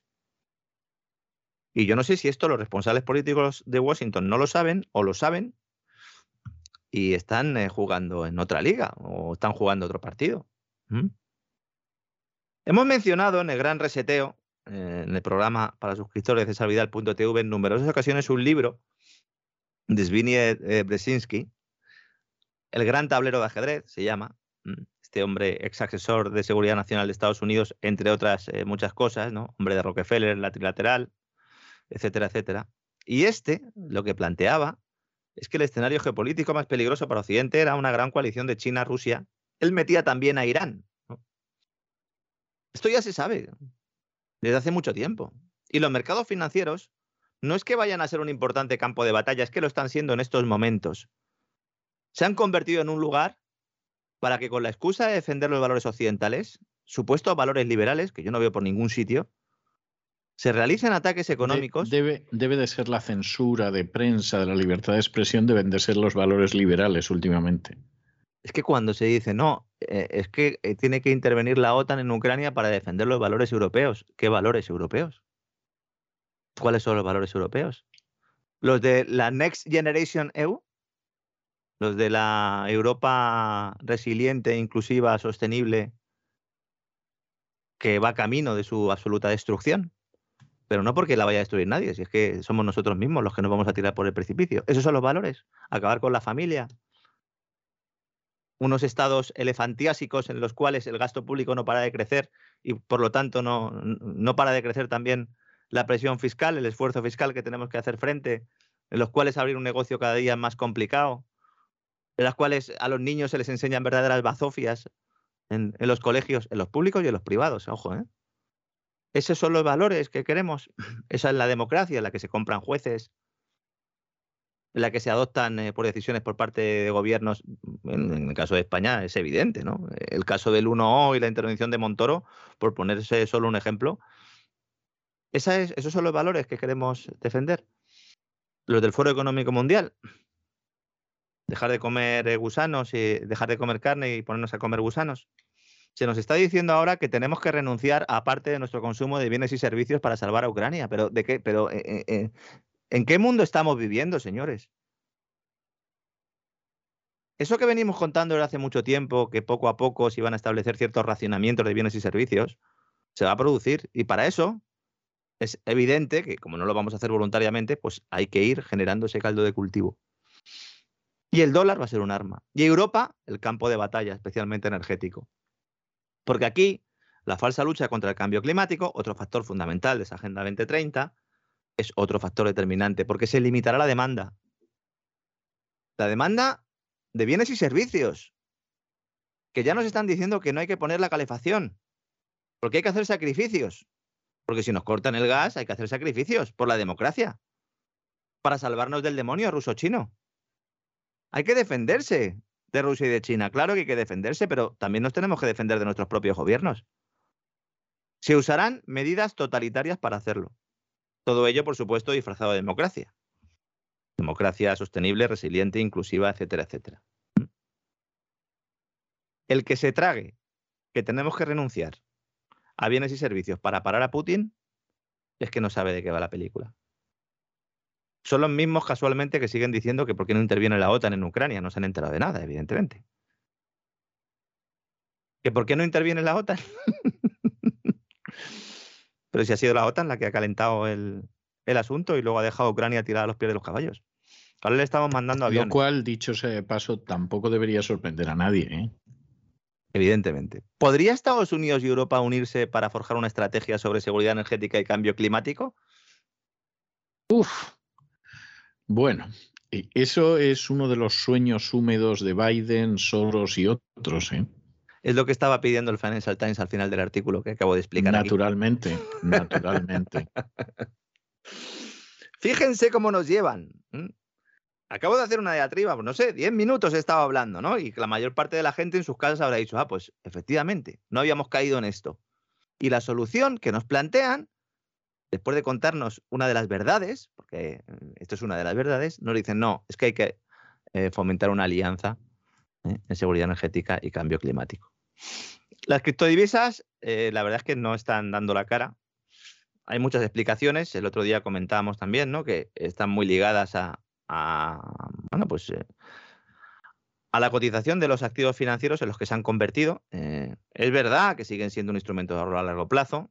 Es verdad que es una manera en la que bancos centrales intervenidos o entidades financieras intervenidas que les expulsaran del sistema SWIFT o que bloquearan su capacidad eh, para gestionar sus reservas, pues si tienen criptodivisas, pues es una manera de escaparse a todo esto. Pero es que Christine Lagarde ya salió el viernes, antes de que se hablara del sistema SWIFT, a llamar a regular las criptomonedas en respuesta precisamente a la posibilidad de que Rusia pueda evitar sanciones económicas. Es habrá un marco regulatorio eh, muy importante, utilizando, como no, a Rusia y a Ucrania de excusa, pero en el fondo lo que quieren es prepararse para ese lanzamiento de las divisas digitales de banca central. Pero ahora ya tienen una excusa. Porque claro, no puede ser que si un país quiere invadir otro, ese es el discurso oficial, y nosotros establecemos sanciones, pues esas sanciones no se cumplan porque esta gente tenga criptodivisas. Con lo cual, las criptodivisas van a pasar a ser la herramienta ya no solo de terroristas, que es lo que nos están diciendo ahora, sino también de gobiernos que inician intervenciones militares imperialistas. Ese es el nuevo discurso. Insisto, piénsenlo de verdad en sus casas. Que a un país le bloqueen las reservas es un robo es un robo. Y puede ser mm, como respuesta eh, pues a una intervención militar, como en este caso, o no. O puede ser porque a lo mejor se esté pasando emitiendo dióxido de carbono, señores. ¿Mm? O porque se considere que en ese país no se está respetando la independencia judicial. Y lo decida un tercero, claro, que es el que tiene el botón nuclear en la mano, ¿no? Cuidado con todo el pescado que nos están intentando vender, don César, porque es tremendo. Antes de terminar, me gustaría hacer un comentario, porque ya, eh, como se dice vulgarmente en España, si éramos pocos, parió la abuela, ¿no? Hay reunión de la OPEP, de los productores de petróleo, claro. Imagínese, entonces, a todo el mundo mirando a ver qué van a hacer estos, con el barril de petróleo subiendo, eh, todo el mundo rezando para que de alguna manera abran el grifo. La OPEP, ahora es OPEP Plus, OPEP más, está controlada por Arabia Saudita y por Rusia todo el mundo esperaba que Arabia Saudita pues dijera, no, vamos a convencer a Rusia para, de alguna manera, pues ir abriendo un poquito el grifo. Arabia Saudita reafirma su compromiso con Rusia en la OPEP, don César. Reafirma su compromiso, no se va a poner. Vamos a ver qué sucede, pero a día de ayer, domingo, y tras una conversación del gobierno de Arabia Saudí con el presidente de Francia, que como digo está intentando hacer aquí de, maestro de ceremonias, hablando con todo el mundo.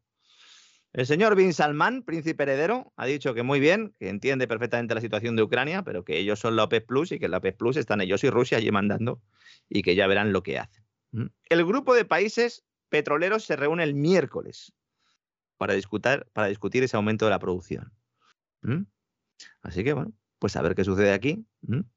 Porque, claro, si Arabia Saudí ahora se pone del lado de Rusia, a ver qué piensan los americanos. Arabia Saudí en realidad eh, siempre eh, ha hecho lo que le ha parecido oportuno. Alguno dirá, como el resto de países, pues no, como el resto de países no, porque el presidente de Estados Unidos, eh, uno de los primeros viajes que hace siempre, ¿verdad? Cuando, cuando ya se sienta en el despacho Val, pues es a ver a los amigos saudíes, ¿no? Que son los que le guardan el patio trasero en Oriente Medio. Realmente no sé quién está guardando el patio a quién, pero, pero bueno, César, en todo caso, si Arabia Saudí se pone del lado de Rusia, pues, eh, pues eh, sorprenderá a muchos, pero no a los oyentes de nuestro programa, César. Muchas no, pero la cosa, la cosa sería verdaderamente maravillosa, porque Arabia Saudí este fin de semana ha realizado 37 bombardeos en Yemen de los que no ha hablado la prensa y ahora como salga con esta, pues ¿qué le, le voy a contar yo a usted? Yo personalmente tengo la impresión, pero puedo estar equivocado, porque no deja de ser una impresión que si Arabia Saudí pudiera perder de vista a los Estados Unidos, lo haría. Hmm. Pero no se lo puede permitir.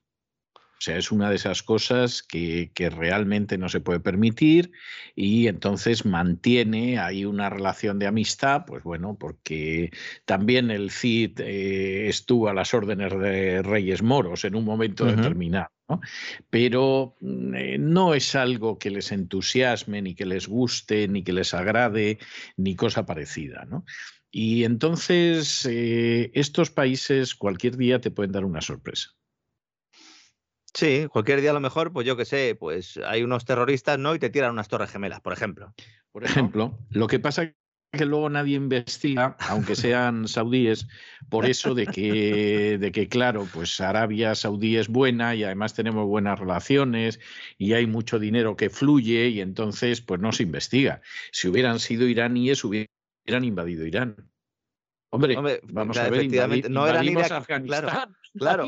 Afganistán, o sea que Irak, Irak. Hay. hay. mucha gente en Estados Unidos que sigue pensando que los terroristas del 11S eran iraquíes. Sí, de vez en cuando hacen encuestas Sí, y la gente dice, pues sí, claro, estos eran de Saddam, ¿no? Estos eran de Saddam Hussein, ¿no? Sí, para eso fuimos a Irak, sí, sí. Es...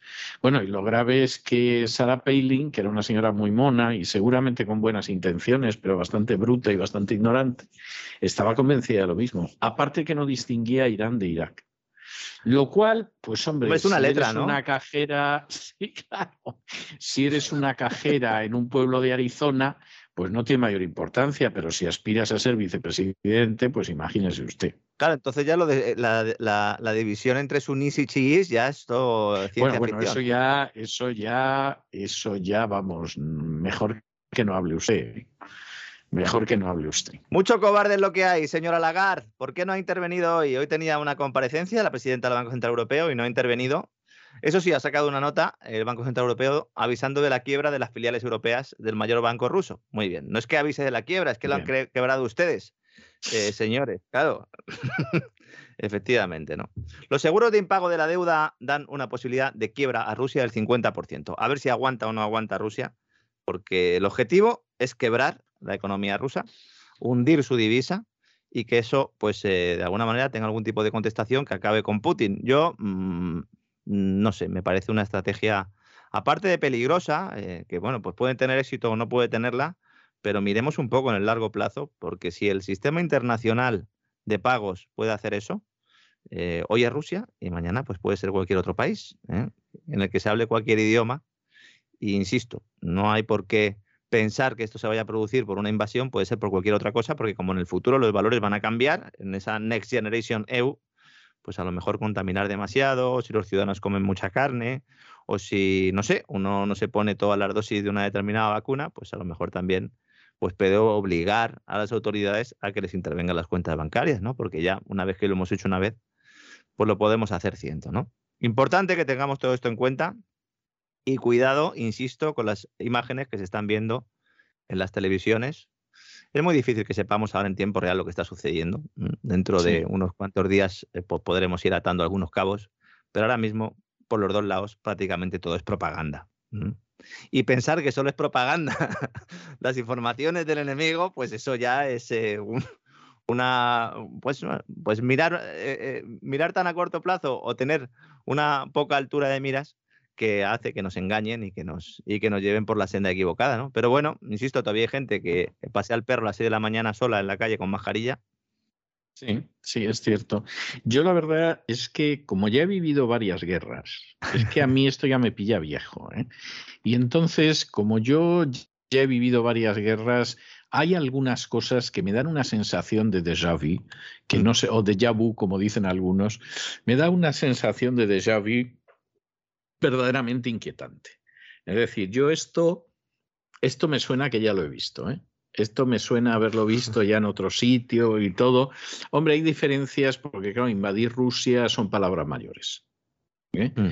Pero, pero hay cosas que efectivamente me suenan, me suenan muy vistas ya. Y entonces, eh, de eso que no te acaban de convencer. Bueno, a ver qué sucede con esas conversaciones entre Rusia y Ucrania.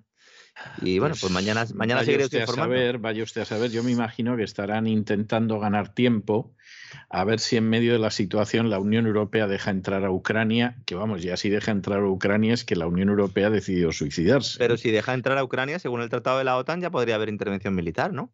No, no, digo la Unión Europea. Sí, pero si la Unión Europea deja entrar a Ucrania, ¿no habría posibilidad de que entonces hubiera intervención militar? Eh, no necesariamente, ¿No? necesariamente. Lo que pasa es más, la Unión Europea y la NATO siempre han ido por su cuenta, es decir, no ha sido una cosa que coincidiera milimétricamente, pero en los últimos años que la NATO ha ido avanzando hacia el este, sí que el caramelito para avanzar hacia el este es que luego te dejábamos entrar en la Unión Europea y los tontos de los europeos, pues eran los que pagaban la factura, porque usted me dirá qué necesidad teníamos de tener a Rumanía y a Bulgaria y a toda esta buena gente del este de Europa realmente, realmente que pudiera entrar en la Unión Europea, Chequia, Hungría y por los pelos. O sea, ni siquiera Polonia.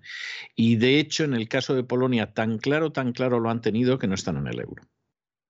Sí. Es decir, eh, a ver, no son tontos, ¿eh? son soberbios y la prueba está en lo que les pasó en el año 39, pero, pero vamos, tampoco son tontos los polacos, ¿no? Jamás han sido referente de nada, eso hay que decirlo. Ahora últimamente hay gente que le ha dado por incensarlos. En fin, la aportación de Polonia a, la historia universal es totalmente prescindible. Pero bueno, en cualquiera de los casos, eh, lo cierto es que incluso la entrada de Polonia, ahí ellos fueron bastante inteligentes y dijeron, no, no, en el euro no entramos porque esto puede tener consecuencias pavorosas. ¿no? Pues a ver qué sucede. Pero en fin, nos volveremos a encontrar mañana y. Bueno, dentro, de un ratito vamos a hablar un poco de historia, que además. Hombre, eh, claro, es verdad. Hombre, claro, claro, si es que hoy es lunes. Hoy toca hablar además no solo de cristianos, sino de cristianas viajeras, ¿verdad? Exactamente, exactamente, porque estamos hablando de, una de las primeras viajeras. Yo tengo la sensación, se lo digo, y en fin, con esto adelantamos algo, de que realmente la engañaron como una china. ¿eh? O sea, yo, yo la sensación que tengo. De la tierra de Feijó era, luego hablaremos. Era, era efectivamente una persona a la que engañaron como una china, pero en fin, vamos a hablar de ella, vamos a hablar de ella, que es un personaje Vamos a ver, uno, uno casi siente que no contara más, ¿eh? porque yo recuerdo que leí en su día eh, su libro y todo lo demás, me quedé un poco decepcionado. ¿eh? O sea, igual que le digo una cosa, le digo la otra, pero, pero bueno, en fin, con todo y con eso, eh, sus cosas contaba, ¿no? no desvele, no desvele más, no desvele más. No ¿eh? desvele más, no desvelo más, que nos vamos a encontrar enseguida y vamos a tener a gente verdaderamente interesante hoy hablando de esos, de esos cristianos hispanos. ¿eh? Sí, esos aportes, ¿verdad? a partir de la semana que viene entran los bárbaros. Los visigodos todavía no, ¿eh? O sea, esto también se lo digo yo a usted para que no se haga ilusiones la gente que para los visigodos falta todavía tiempo. Que los ¿eh? bárbaros no estaban tampoco en el sistema SWIFT. No, no estaban en el sistema SWIFT y acabaron con el sistema, pero bueno, esa es otra historia. Nos vemos ahora enseguida. Hasta ahora, don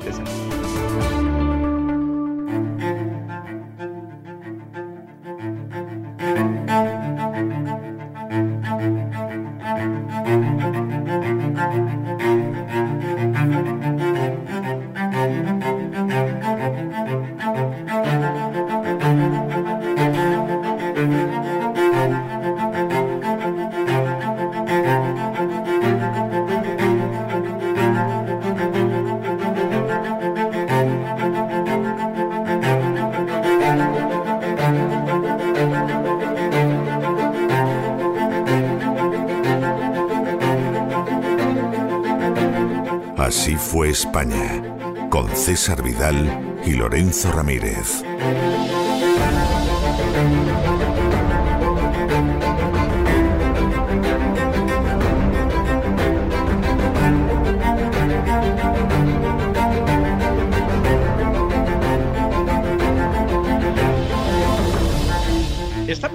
Y estamos de regreso para entrar en la primera parte de ese programa doble y sesión continua que dedicamos a la cultura hispana todos los lunes, aquí en La Voz. Primero, ya lo saben ustedes, que nos detenemos en el Así fue España, que todavía es Así fue Hispania y va a durar todavía unas semanitas el que siga siendo Así fue Hispania y luego ya saben ustedes que doña Sagrario Fernández Prieto y sus palabras al aire nos va mostrando cómo hablar correctamente el español, cómo escribir correctamente el español. La semana pasada empezamos, no, habíamos empezado la semana antepasada, pero la semana pasada añadimos a varios de esos hispanos que eran cristianos Hombre, y que sonaron en el mundillo. No, no eran figuras de primera fila, pero, pero sonaron en el mundillo, ¿no? Y veíamos algunos de ellos. Bueno, pues continuamos esta semana con tres de esos personajes, de los cuales uno les adelanto que era una mujer. Y por supuesto, a mi lado en este viaje por la historia de España, todavía es Hispania, como siempre, don Lorenzo Ramírez. Don Lorenzo, muy buenas noches de nuevo. Don César, muy buenas noches. Decía usted que sonaban en aquella época, en aquella época a lo mejor sonaban, en esta poco. ¿eh? Porque Eh, yo no, en que- esta no suenan nada. Vamos, Yo me he tenido que poner las pilas eh, cuando usted me pasó la lista de los autores que íbamos a, tra- a tratar. Digo, bueno, esta gente existe o existió de verdad, ¿no? Y Sí, sí, efectivamente es- existieron. Mm, Hoy vamos a hablar de alguno que era poeta, ¿no? Bueno, vamos a hablar de dos poetas y de una viajera. Por decirlo así. Fíjese, dos poetas y una viajera suena a película del oeste, ¿no? Como aquella de dos mulas y una mujer o, o algo así, ¿no? Eh, mira, eh, lo de dos mulas y la mujer no lo he dicho por los dos poetas y una Claro. viajera. Eh, A ver si alguien va a decir, mira, mira, lo que está diciendo los poetas. No, no, en absoluto. Es que la película se llamaba así. Una película de Clint Eastwood y Shirley MacLaine.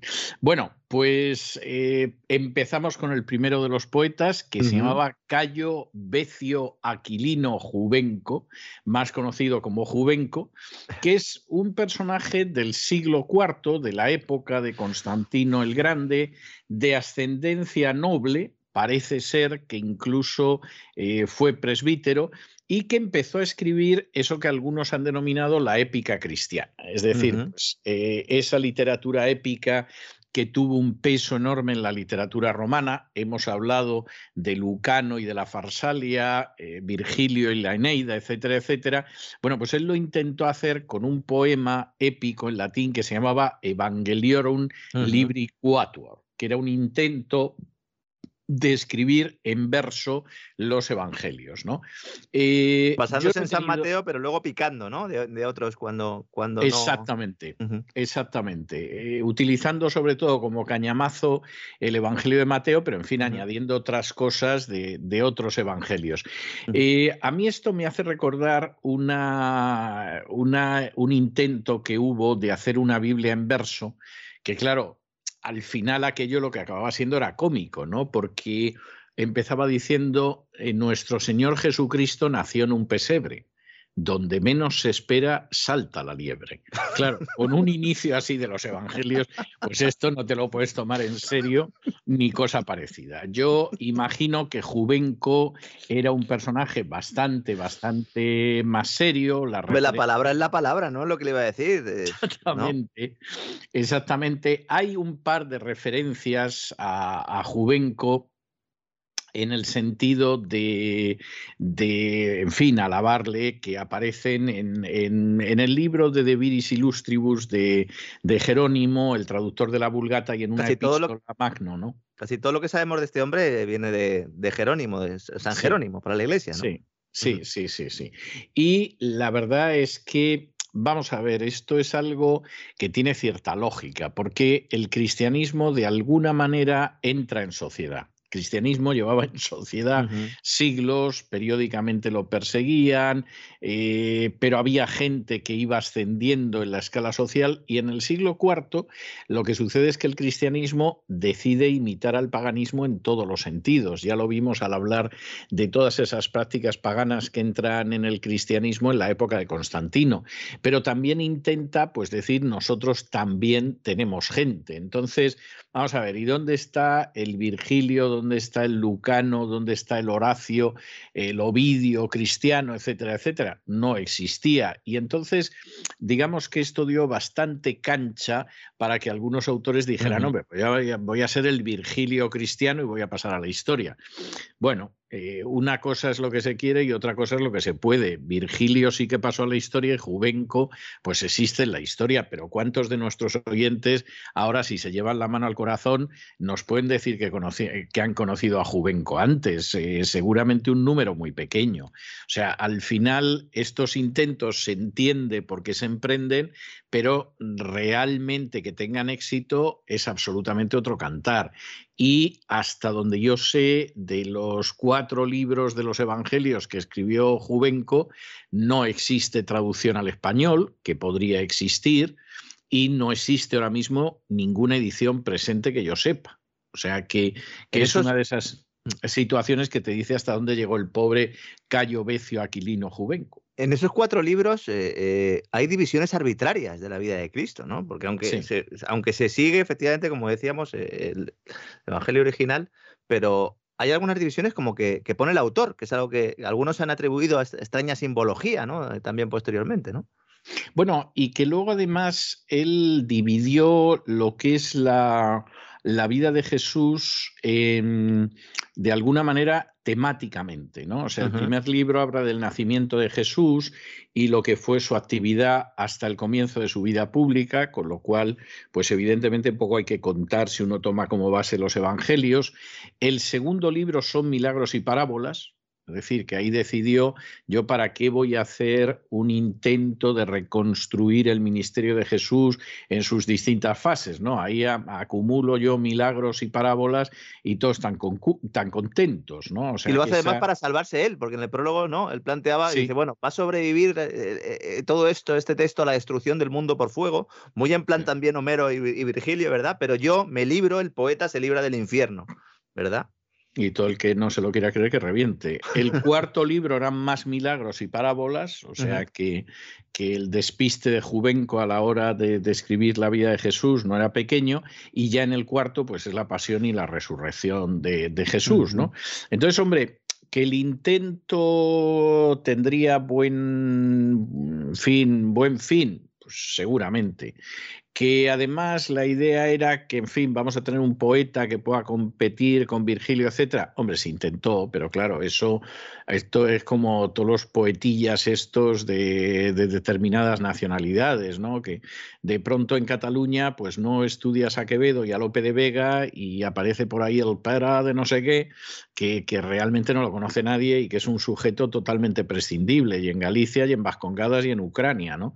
O sea, eh, claro, al final tú vas buscando ahí personajes que se supone que dejen claro que tienes una literatura que merece la pena y por regla general, pues hombre, salvo que haya muchas subvenciones, no hay manera de que la gente se lo crea porque no se corresponde con la realidad, que fue el caso del pobre Juvenco, al que seguramente hemos dedicado más espacio del que se merece. Bueno, algunos han querido ver que la simbología esta, que él también cuenta, ¿no? Cuando eh, los regalos de los Reyes Magos al niño Jesús, el incienso, el oro y la mirra, el incienso a Dios, el oro al rey y la mirra al hombre. Algunos han considerado que esto es invención de Juvenco, pero en absoluto, esto también era anterior, ¿no? Esta interpretación. Sí, eso es anterior. Eso es anterior. También tengo que decir que es una interpretación que es eh, discutible que se corresponda con la realidad, porque, porque es así, ¿no? Pero. Tuvo éxito posterior, Pero tuvo éxito posterior, claro, incluso la idea de que hay eh, tres magos, que luego mm. encima los magos eran reyes, o sea, todo esto acaba quedando ahí. Eh, y en realidad, pues no deja de ser fruto de la imaginación, que pudo ser sí, como pudo ser no.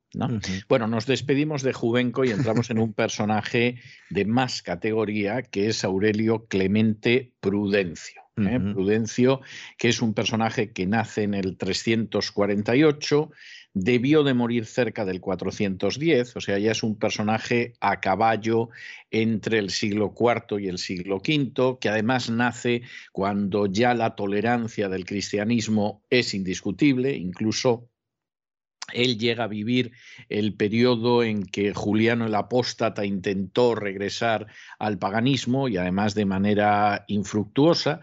Y además Prudencio es un personaje eh, de cierto nivel social. Hay que decir que hay una discusión sobre dónde nació. Hay quien piensa que nació en Calagurris, la actual Calahorra, y hay quien piensa que nació en César Augusta, la actual Zaragoza, y como encima Prudencio habla de las dos como su patria, pues evidentemente no nos ha solucionado nada. Es decir, que, que en última instancia, bueno, pues a lo mejor hablo de las dos como patria, porque en una nació y en la otra vivió, lo que fuera, pero el caso es que no, no nos ha solucionado mucho.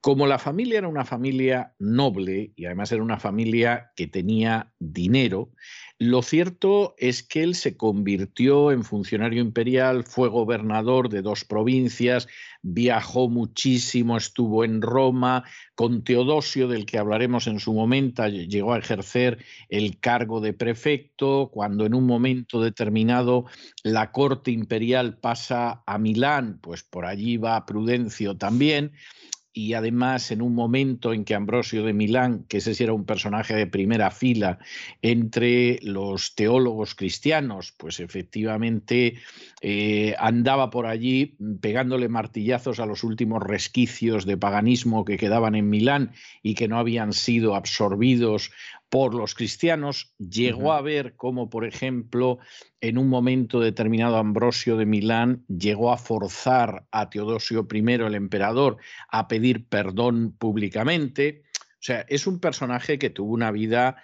bastante movida y bastante interesante. Pero vocación tardía, ¿no? Para, para escribir, ¿no? Y para la poesía, ¿no? Hombre, no me extraña, porque si estaba con todas estas cosas, lo tenía muy difícil. Y como no necesitaba la tesis doctoral para ocupar un pesebre, pues, eh, pues evidentemente pues, eh, eh, podía dedicarse a este tipo de cosas. Hay que tener... Sí, sí. No, le iba a decir que estamos en, un periodo, porque como decía usted, que ya eh, avanzamos un poco también en, la historia, nos ponemos en el 410, ¿no? Me, mm, planteaba usted que es, cuando él ya fallece. Ya estamos en un momento en el que este hombre, además en primera fila, porque claro, como había tenido cargos de relevancia, empieza a ver cómo la iglesia comienza ya a mostrar mucho interés por un poder que ya iba mucho más allá de lo moral o de lo espiritual, ¿no? Sí. Sí, y, eso es quizás una de las, de las cosas también que, que, pueden caracterizar, ¿no? Tanto su carrera profesional como su obra, ¿no? Yo creo que sí, yo creo que es un hombre que en buena medida en los últimos años de su vida eh, acabó muy desengañado. Es decir, hay que tener en cuenta que es un hombre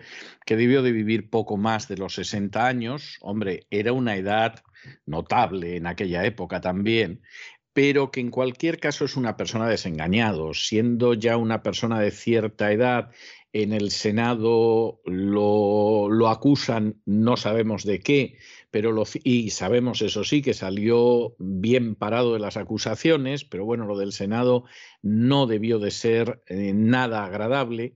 Eh, lo que él había visto de cómo funcionaba el cristianismo y cómo funcionaba el poder imperial parece que lo defraudó muchísimo y en un momento determinado, y esto lo cuenta en el prefacio a sus poesías, él decidió que la vida pues eh, no tenía mucho contenido, que la vida era vacía, llegó a la conclusión del vanidad de vanidades del autor de. Eclesiastés y hacia finales del siglo IV pues decidió marcharse a un monasterio en Hispania, porque ya habían empezado a aparecer los monasterios, eso es algo desconocido en los primeros siglos del cristianismo, pero en el siglo IV ya habían empezado para dedicarse a una vida ascética, parece ser que tenía una dieta vegana, que seguramente, pues mire usted, hoy en día se podría recuperar a Prudencia, aunque solo fuera por la dieta vegana.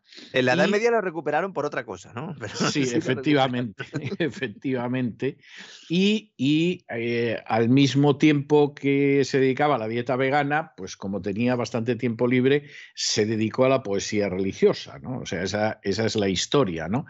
Eh, cuando él se retira andaba por la mitad de la cincuentena y parece que debió de vivir unos seis años más. Es decir, la dieta vegana no es cierto que te prorrogue la vida maravillosamente porque este vivió un lustro largo y se murió. Pero sí hay que reconocer que efectivamente durante esa época él escribe una serie de obras de las cuales, por cierto, algunos de los himnos todavía se utilizan en la liturgia. Supongo que en momentos especiales, ¿no? Porque no, no veo yo a la gente que va a misa hoy cantando el Dapuer Plectro o, o el Cordenatus Exparentis o cosas de este tipo. Pero bueno, ocasionalmente parece que todavía se utilizan himnos del amigo Prudencio. Él escribió una colección de poemas que se llevaba el peristéfanon, que significa algo así como la diadema que da la vuelta a la cabeza o que rodea la cabeza.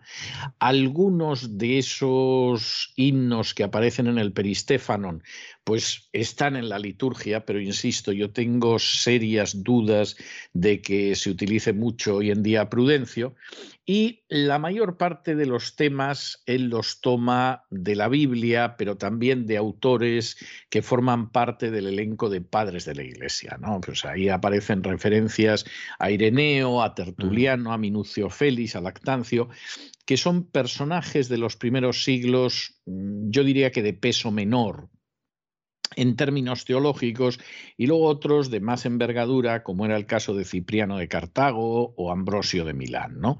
Eh, aparece también un homenaje a distintos mártires y esto forzosamente tiene que haberlo tomado de las actas de los mártires, pues por ejemplo a dos mártires cordobeses que eran Acisclo y Zoilo, a dos mártires sevillanas que eran las famosísimas Justa y Rufina, a los dos mártires de Calahorra que eran Emeterio y Celedonio, pues les escribió himnos. Y luego junto con ese peristéfanon que es la corona que se supone que, que adorna a los mártires cuando llegan al más allá, escribió el libro de Catemerinum, que sería el libro de los himnos, ¿no? que es una especie, eh, un antecesor de lo que luego serían los libros de las horas en la Edad Media, donde él... porque eran 12, ¿no? Exactamente. Él recoge 12 himnos para las 12 horas del día, ¿no? con temas diversos del Antiguo y del Nuevo Testamento. Hay otro texto más de él que es interesante, que es la psicomaquia, que es un poema sobre el combate que se produce dentro del alma humana entre las virtudes y los vicios. Esto es algo que va a continuar a lo largo de la Edad Media y en la literatura española pues lo encontramos en el Arcipreste de Ita, lo vamos a encontrar en Calderón, etcétera, etcétera, etcétera. Y la verdad es que yo diría que, hombre, no es un autor ni de lejos que puedas comparar de nuevo con Horacio, con Virgilio, etcétera. O sea, no, no nos vamos a engañar. Eso, eso no se puede. Pero puede ser el, más importante, hispano pero seguramente es el más importante hispano de la época y seguramente, seguramente es incluso hasta el más importante, eh, no solo de la época en, en, Hispania, sino en el resto del imperio occidental. ¿no? O sea, es un personaje con, con cierta relevancia. Yo recuerdo cuando yo creo que era o era un doctorando o estaba a punto ya de, o acababa de leer la tesis doctoral en historia poco antes, que yo realicé un trabajo que se publicó, no me acuerdo ahora con ocasión de qué, pero debía de ser algo sobre Hispania, algo de este tipo, y el trabajo que yo escribí fue precisamente sobre Prudencio, para un simposio de historiadores, y efectivamente el personaje tiene un cierto interés, pero reconozcamos que, en fin, no eh, sí es el poeta más importante hispano de la época, desde luego más que, que Juvenco, sí es eh, quizá incluso el poeta más importante del periodo en Europa Occidental, pero hombre, es un personaje muy menor, en relación a, otros autores. Desde luego no se puede comparar, por mucho que escribiera en latín, pues con los grandes poetas latinos. Esa es la realidad, ¿no? Y, y efectivamente el Bajo Imperio es una época en términos culturales y literarios, pues muy inferior a otros periodos de la historia de Roma, y el hecho de que esta gente fuera cristiana, pues no cambió la situación, porque al final la gente no escribe mejor o peor porque sea cristiana o sea musulmana o sea judía, sino porque escribe mejor o peor. Esa es la, realidad. Y visto Prudencio, llegamos a este personaje que le gusta a usted tantísimo. Sí, era más viajera que escritora, ¿no? Exactamente, cuyo nombre, cuyo nombre era Egeria, pero que aparece también como Eteria, Arteria, Ogeria. Es decir, aquí eh, la pobre Egeria, que, en fin, nació en la diócesis de Galicia, en, en Hispania, pues eh, la verdad es que... Que era eh, Galicia, pero también el Bierzo. Exactamente, hay quien piensa que era, que era del Bierzo, ¿no? Esa es la, la, situación, ¿no? Bueno, pues es un personaje curioso, de nombre discutible, pero, pero realmente curioso. Hay que decir porque esta es una época muy interesante y lo vamos a ver la semana que viene cuando hablemos de Prisciliano, que hay quien ha considerado que ella fuera pariente, nuestra amiga Egeria, de Elia Fláquila, que fue la primera mujer de Teodosio el Grande. Teodosio el Grande, que fue, como veremos en su momento, el que declaró que el cristianismo era religión oficial. Y entonces, eh, pues bueno, hay, quien ha lanzado esa hipótesis que puede ser que sí, que puede ser que no. Hay quien dice, y esta es otra de esas historias, eh, yo diría que todavía más novelesca, que podía ser hermana de una tal Gala que era la pareja de Prisciliano. ¿eh? Y entonces, eh, pues bueno, esta señora pudo haber tenido relaciones desde con la esposa del emperador a la pareja de un personaje trágico de la historia de España como era Prisciliano, que este sí que estaba desengañado con los obispos y con la deriva del cristianismo, yo creo que más que juvenco y con pocas ganas de irse a un monasterio, ¿no? Pero eso lo veremos la semana que viene. En todo caso, cercanía a la nobleza tenía de algún tipo, ¿no? Eh, parece que en eso sí que hay cierto consenso, ¿no? Sí, sí. Eh, era una mujer de ascendencia noble, eh, parece ser que de posibles y de dinero, con bastante cultura y además de ser pues una mujer religiosa, también una mujer con unas ganas de viajar tremendas. De hecho, a ella le debemos un libro, que es uno de esos libros de viajes que son enormemente interesantes, que es el Itinerarium ad Loca Santa, que significa el viaje hacia los santos lugares. ¿no?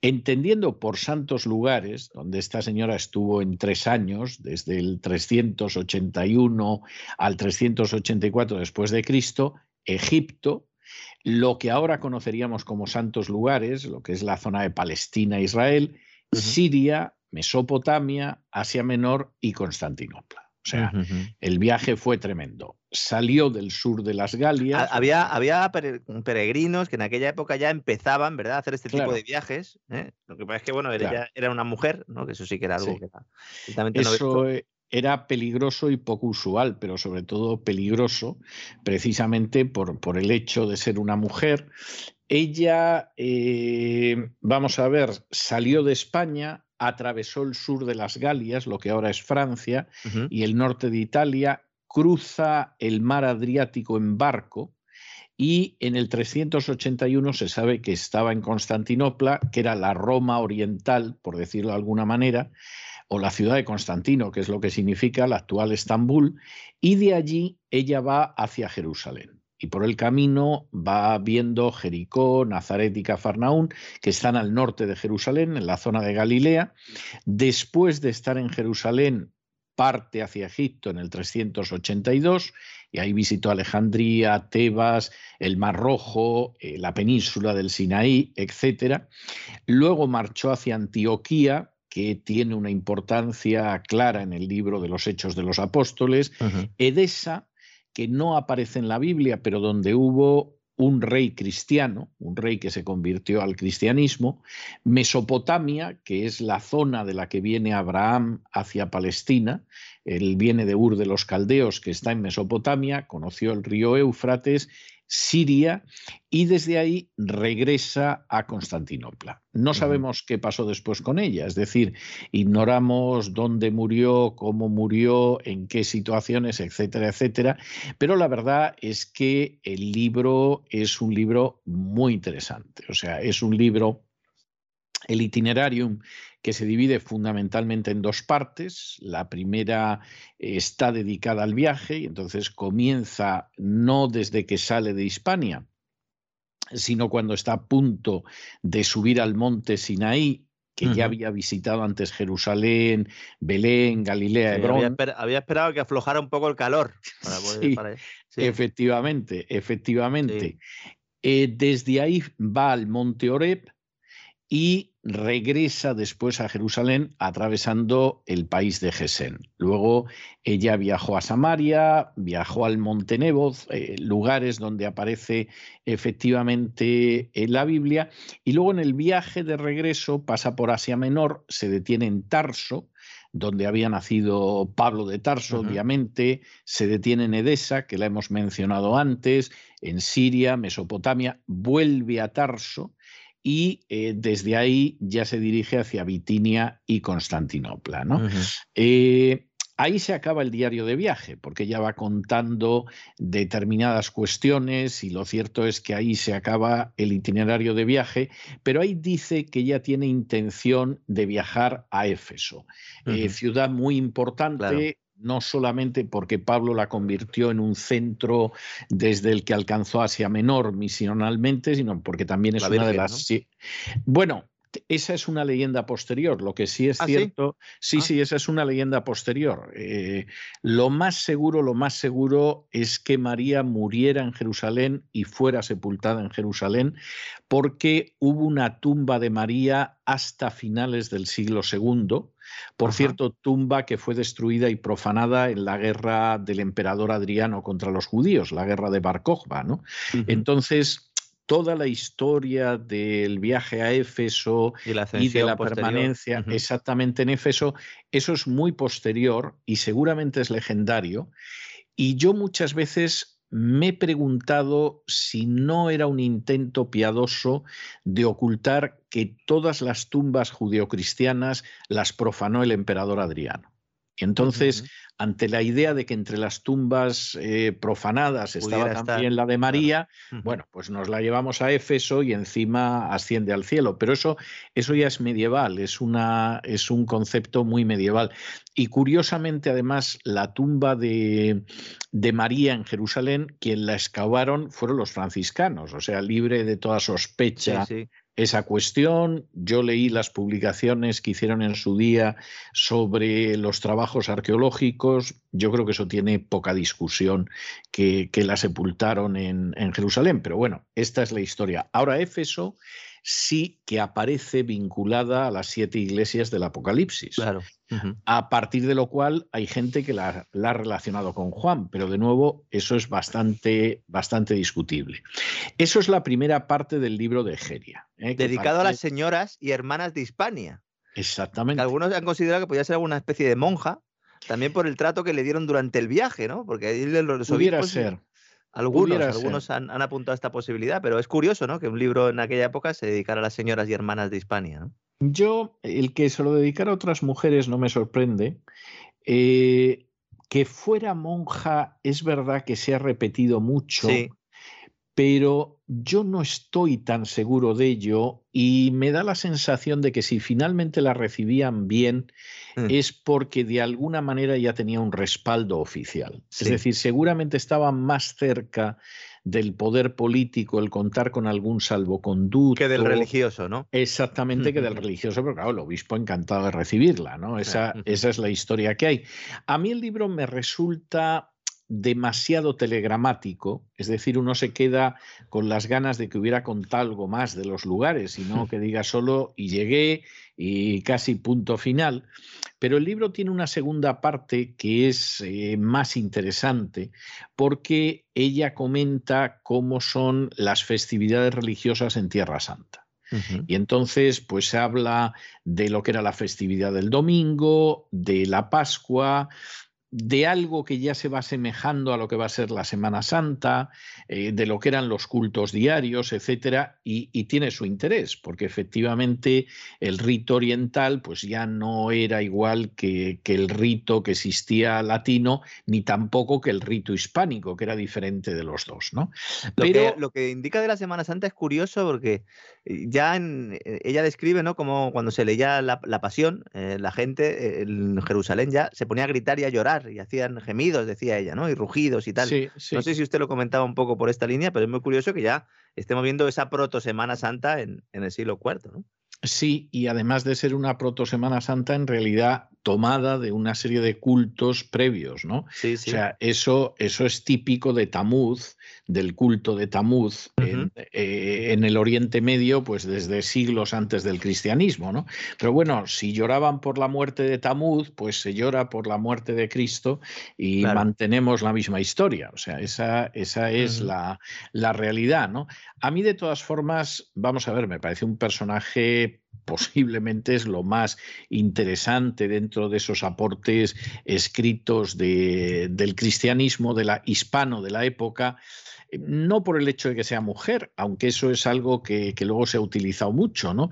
sino por el hecho fundamentalmente de que es una persona que realiza un viaje que no es ninguna tontería, es decir, yo creo que es uno de esos personajes que dices, bueno, yo no sé si esta mujer era consciente de lo que iba a hacer y por mucho salvoconducto que llevara y todo lo demás, esto tiene un enorme mérito y a mí en ese sentido eh, me parece muy, muy interesante el personaje como tal. Y luego me parece también eh, muy interesante por lo que te va aportando de aquello en lo que se está convirtiendo el cristianismo. Es decir, el cristianismo no había tenido la idea de viajes ni peregrinaciones eh, en los tres primeros siglos de historia. O sea, esto, esto es algo que por supuesto en la Edad Media va a ser impresionante y que te va a incluir, por ejemplo, pues eh, el Camino de Santiago y cosas de ese tipo, ¿no? Pero en aquel momento, por supuesto, es algo que no existe. Hasta entonces a lo mejor se habían preocupado más por lo espiritual que por lo material, ¿no? Sí, sí, y además esta idea de viajes y de este tipo de historias y, y todo lo demás, pues realmente era algo absolutamente desconocido, no estaba en la mentalidad del cristianismo, ¿no? Bueno, pues aquí sí, y además es la persona que como no vive ni mucho menos en, en Occidente, pues lo que va a hacer es que, perdón, como vive en Occidente y no vive en Oriente, pues además eh, se lleva por delante todo lo que pueda haber de Oriente. O sea, esa, esa es la realidad y es un personaje, yo diría que muy interesante. ¿no? A mí me parece un personaje muy interesante. Permite contar, esto es cierto, permite contar cosas que no, que no conocemos, es decir, nos permite acceder a información que no conocemos eh, yo me he quedado con las veces que, lo he leído siempre con la sensación de que se podía haber alargado un poco más y habernos contado más cosas. O sea, sinceramente. Si hubiera ido usted con ella, desde luego que unos cuantos no, No, se hubieran contado muchas más cosas, ¿no? Y hubieran salido varios libros. O sea, de aquí a acá y, más allá, y otros sobre los ritos. O sea, no cabe la menor duda. Bueno, no era una escritora, a fin de cuentas, demasiado claro, claro. Pero pero sí que es muy interesante y seguramente al final de toda la época, y esto, en fin, puede, puede haber gente que le parezca que es un poco cruel decirlo, nada más lejos de mi ánimo, ¿no? Pero posiblemente de toda la época es lo que ha sobrevivido mejor el paso del tiempo. Yo no voy a decir que a Egeria la lea mucho hoy en día, porque no es cierto, pero... Traducida a 24 idiomas, ¿eh? Claro, pero no cabe la menor duda de que se sigue leyendo. y, tú ahora mismo pues empiezas a buscar las ediciones de Egeria y aparte de lo que en un momento determinado pues te, te puedas encontrar, pues en español está traducida a otros idiomas, porque a fin de cuentas ella escribía en latín, y entonces es, es muy interesante. O sea, es que esto ha sobrevivido. Esto es importante contarlo porque efectivamente, pues bueno, pues esta, esta mujer ha sobrevivido de las viajeras de Tierra Santa y todavía se sigue editando. Y hombre, no creo que tenga una barbaridad de lectores, pero sigue siendo un personaje leído.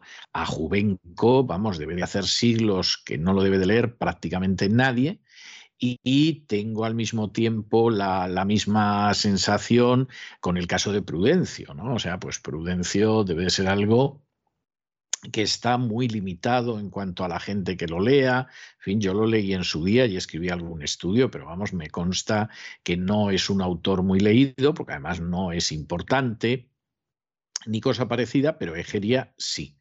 Y en ese sentido, pues bueno, tiene bastante justicia que, acabemos estos retratos, estas viñetas de cristianos e hispanos de la época con Egeria, porque es la más importante, seguramente de todos, la que ha dejado una huella mayor y la que nos permite la semana que viene acercarnos a un personaje que, que es muy relevante cuyo trágico destino va a tener mucho peso en la evolución del cristianismo occidental en los siglos siguientes, prácticamente hasta la época de la Reforma, y que, en fin, eh, muestra cómo el cristianismo ha experimentado una mutación en el siglo IV que en términos generales ha sido muy negativa y que va a durar en los siglos siguientes. No nos podemos engañar al respecto.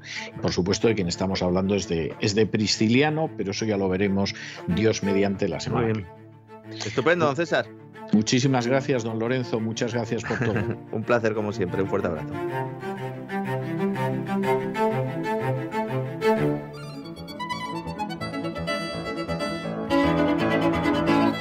Palabras al aire con Sagrario Fernández Prieto.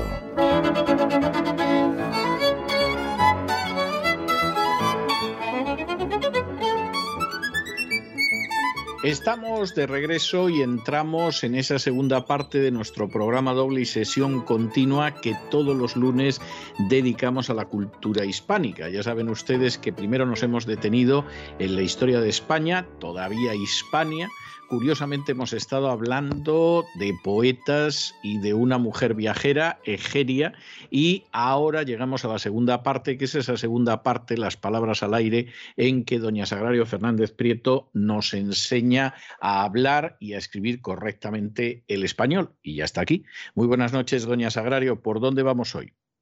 Muy buenas noches, don César. Pues para empezar, un balde, que nunca viene mal, un balde en una casa, eh, eh, es que es imprescindible. ¿En qué casa no hay un, balde? La palabra balde eh, alude sobre todo al, cubo que en las embarcaciones se emplea para sacar y transportar agua. un balde es un cubo, un, un barreño, un recipiente que tiene forma parecida y tamaño parecido a los del cubo y donde se pone y que donde se echa el, agua. Es una palabra que seguramente a todos nos recuerda a nuestra infancia, a nuestras madres o abuelas o a alguna persona de casa que se ocupaba de, llevar la intendencia casera y hablaba de llevar un balde de un sitio a otro y eh, traer un balde lleno de agua de cuando cortaban el agua, por ejemplo, pues traer un balde lleno de agua de algún sitio. En fin, es una palabra que nos recuerda mucho a esa época, porque yo hace muchísimo tiempo que no he oído la palabra balde, de verdad.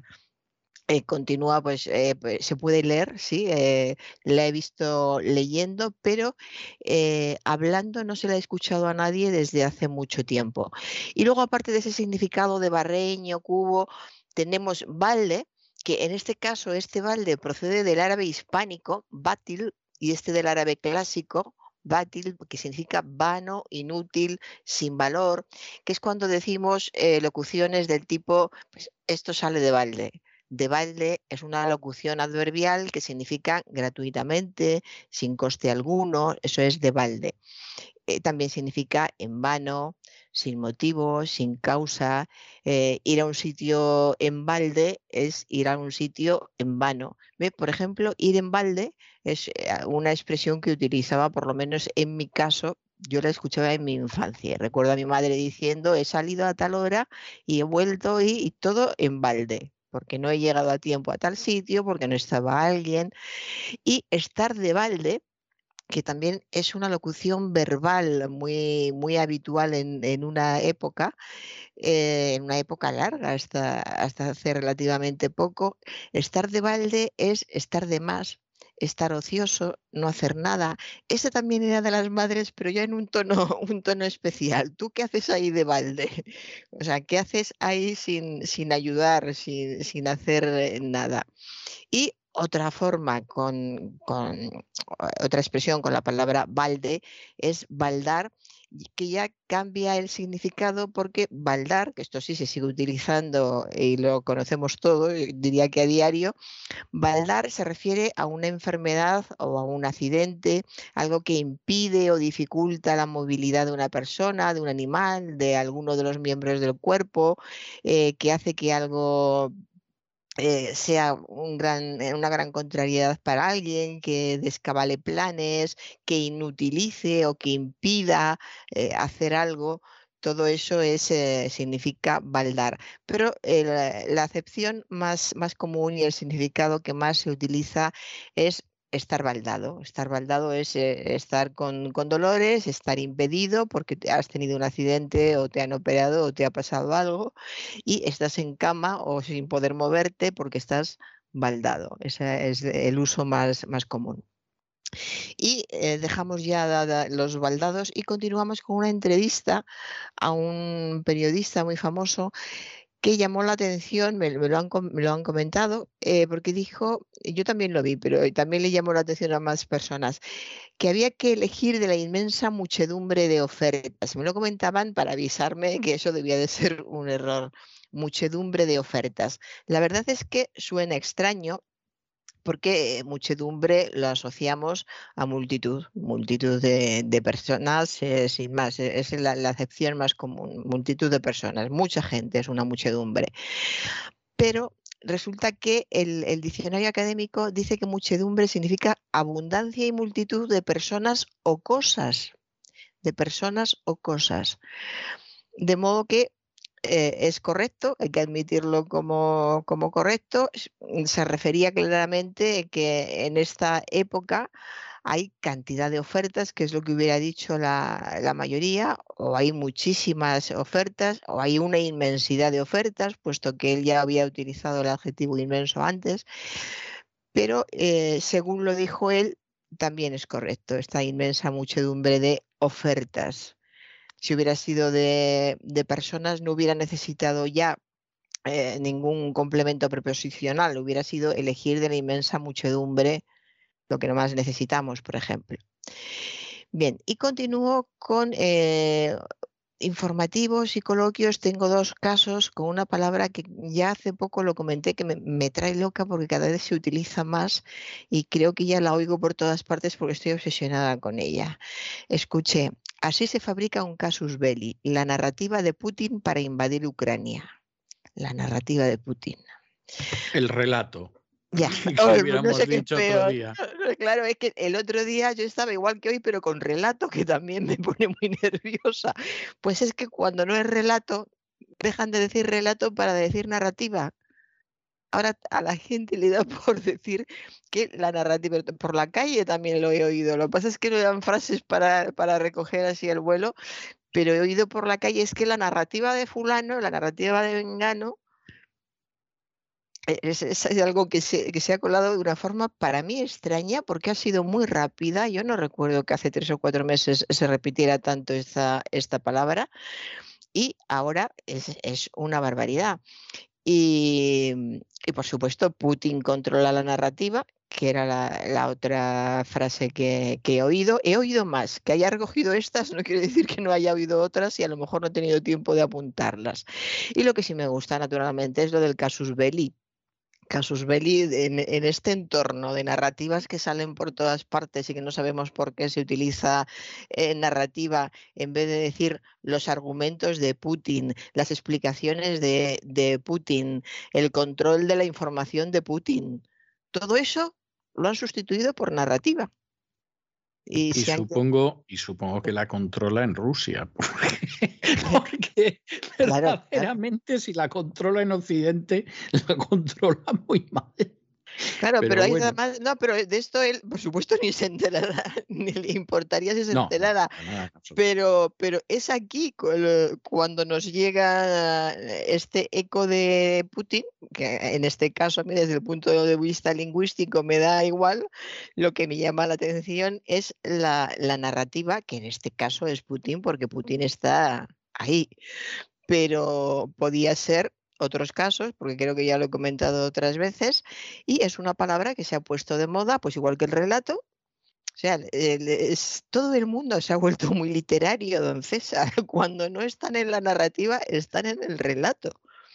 Lo que no acabo yo de caer es antes de la narrativa y el relato, lo normal es que estuvieran en el cómic, pero nadie hablaba del, cómic de un político o, en qué novela gráfica se encuentra ahora, por ejemplo. Pero bueno, bromas aparte, eh, se utiliza muchísimo. Yo no le encuentro sentido, me parece pedante. Eh, creo que la gente lo escucha con muchísima naturalidad. La gente se acostumbra enseguida a lo que se oye en los medios, especialmente si es en la televisión.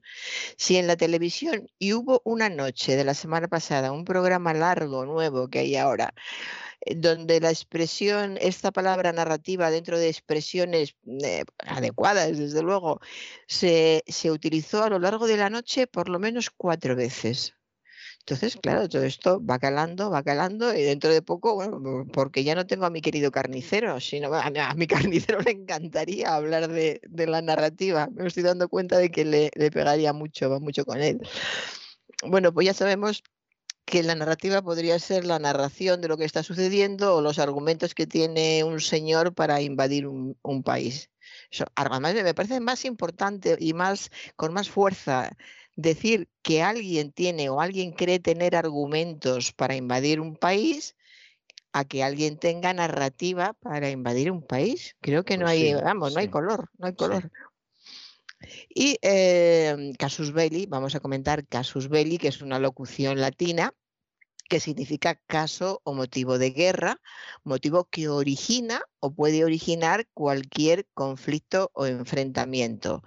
Esta locución latina eh, se utiliza mucho en determinados ambientes, con cierto nivel cultural, pero solo cierto. No hace falta ser licenciado en, nada, ni haber hecho estudiado clásicas, ni ser abogado, por ejemplo, para eh, decir eh, que un tema determinado es eh, casus belli. No un casus belli, es casus belli. Caso o motivo de guerra o motivo que puede originar conflicto. En este sentido es como, más se utiliza. Algo que puede originar conflicto. De hecho, en reuniones familiares yo he oído, vamos a dejar esto que es casus belli. Si sacamos este tema vamos a discutir todos. Es muy, muy utilizada casus belli. Y ahora continúo con un artículo de prensa sobre el cuidado de los bebés. Y subrayo de prensa porque eh, si lo hubiera escuchado me hubiera parecido más lógico, pero escrito me chocó más. El artículo hablaba de qué había que hacer con, con los niños muy pequeños y decía que el niño no se pase todo el día embracilado embracilado de embracilar, es un término que viene en el diccionario, eh, y que se utiliza al parecer sobre todo en Andalucía y Salamanca y significa llevar en brazos. Eh, hubiera sido, no nos hubiera chocado eh, leer que el niño no se pase todo el día en brazos. Sí. Pero eh, dicen embracilado, por lo menos nos enteramos de que en Andalucía y en Salamanca parece ser que es habitual este término para decir llevar en brazos, pero eh, es sorprendente, debe ser que la persona que escribió el artículo era de, alguno de estos lugares y lo había escuchado de siempre y, por eso le, le salió. En otro programa, un programa de, televisión, estaban hablando de una obra de, teatro en la que había dos personajes protagonistas y la directora del programa pregunta, ¿cuál de, ¿cuál de las dos personajes es la loca? ¿Cuál de las dos personajes? Personaje es una palabra, es un sustantivo masculino, significa persona de distinción calidad o representación en la vida pública. También es cada uno de los seres reales o imaginarios que figuran en una obra literaria, en un teatro, en el cine. Y también una persona singular que destaca por su forma peculiar de ser o de actuar. Pero personaje, insisto, es un término masculino. Por eso decimos, por ejemplo, fulanita es todo un personaje aunque fulanita, vamos a decir Mari Carmen, para que quede más claro. Mari Carmen es todo un personaje, es femenino y no cambia el término personaje, eh, ni cambia esto, nadie se le ocurriría decir es toda un personaje, o fulanita es toda un personaje, Siempre eh, todo un personaje. Anteriormente habremos puesto las personas a las que se refiere ese término y lo que estamos contando, pero siempre es todo un personaje y siempre masculino. ¿Cuál de los dos personajes es, aunque luego digamos la loca, cuál de los dos personajes es la loca? Y se respondería, el personaje de la loca lo interpreta fulanita pero se volvería a decir el personaje masculino, el personaje de la loca lo interpreta tal. Bien, continúo con un representante del Partido Popular que eh, repite, competiremos en base a nuestros méritos y no en base a nuestras diferencias. Eh, me interesa, por supuesto, el envase a, no lo que diga ningún eh, mm, político, ni ningún ideario político, quiero decir. En base a, lo hemos comentado además muchas veces, yo pensaba que ya se utilizaba poco, que hacía tiempo que no, que no lo escuchaba, pero sí, desde que oí esto esta semana he escuchado más, más casos, se sigue utilizando mucho y recuerdo que dijimos y hemos repetido varias veces que debemos dejar de utilizar en base a porque responde a una estructura eh, inglesa, algunos dicen que francesa, quizás sea una mezcla de los dos no nos corresponde de cualquiera de los casos y tenemos que decir con base en, competiremos con base en nuestros términos, sobre la base de nuestros términos, basándose en nuestras y no en base a nuestras diferencias. Es decir, los términos para eh, evitar en base a son con base en, sobre la base de y basándose en. Y el otro término, eh, olvidarlo. Y em, ahora voy a comentar eh, algo que escuché el otro día en una entrevista de, radio, le preguntaban a un cantante qué canciones o vídeos que se ordenan. Eh, no, la pregunta era: ¿sería muy larga la playlist de los mejores momentos de tu vida? Le preguntaban al cantante. ¿Sería muy larga la playlist de los mejores momentos de tu vida? Claro, es curioso, fíjese cómo se van introduciendo estos términos modernos playlist eh, son las canciones o vídeos que se ordenan en una lista para ser reproducidos sucesivamente. Si le decimos a un señor de 70 y muchos, 80 años que es una playlist, la mayoría no va a saber qué es. Es un término que se ha incorporado hace poco a nuestro vocabulario, no solo porque sea inglés, sino porque hasta hace poco no existían las playlists. De modo que preguntar a alguien, ¿sería muy larga la playlist de los mejores momentos de tu vida? Cuando hace cuatro días hubiéramos dicho, ¿sería muy larga la lista de los mejores recuerdos de tu vida? Es que ahora todo el mundo hace playlist no hacer listas, sin más, que también hacer listas es una forma figurada. Hacer listas de los mejores recuerdos no significa que te pongas con un folio al lado a apuntarlos, que se puede hacer también y hay gente que lo hace, pero no significa que hagas eso. Y hay gente que se pone a hacerlo y acaba enseguida. y, gente que llena cuadernos, hay de todo, César. El caso es que, eh, ¿qué, necesidad, qué necesidad, y, pero con qué naturalidad lo están haciendo. Lo que pasa es que siempre hay alguien que hace la pregunta así. Cuando se hace una entrevista en televisión y se hace una entrevista a un personaje conocido, ese personaje procura eh, tener aspecto o poner cara de no sorprenderse por nada y responder a todo con fluidez, porque le va en ello una buena entrevista que significa un, éxito de ventas de discos. De modo que pregunten lo que pregunten, suelen tener, están acostumbrados, capean bien el temporal, la expresión popular, y salen bien de todas las entrevistas. Él escuchó la playlist de los mejores momentos de, tu vida y contestó a lo de playlist, aunque yo estoy convencida de que pensó que eso era una tontería y que los recuerdos de su vida no los tenía en una playlist, sino en, en su mente o en su corazón, si nos vamos a poner sentimentales, pero vamos, el corazón suele estar en la mente también, así que las playlists eh, se tienen en la mente. Y, y, ahora de la mente a la peluquería me ha salido sin querer, don César, pero lo tengo aquí a continuación. Vamos a la peluquería. Una señora eh, que eh, estuve en mi entorno en un parque durante un rato y estuve escuchando su, conversación con, la amiga, con una amiga.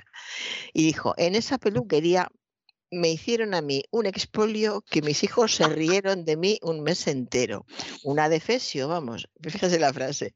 Me hicieron a mí un expolio que mis hijos se rieron de mí un mes entero una defesio, vamos.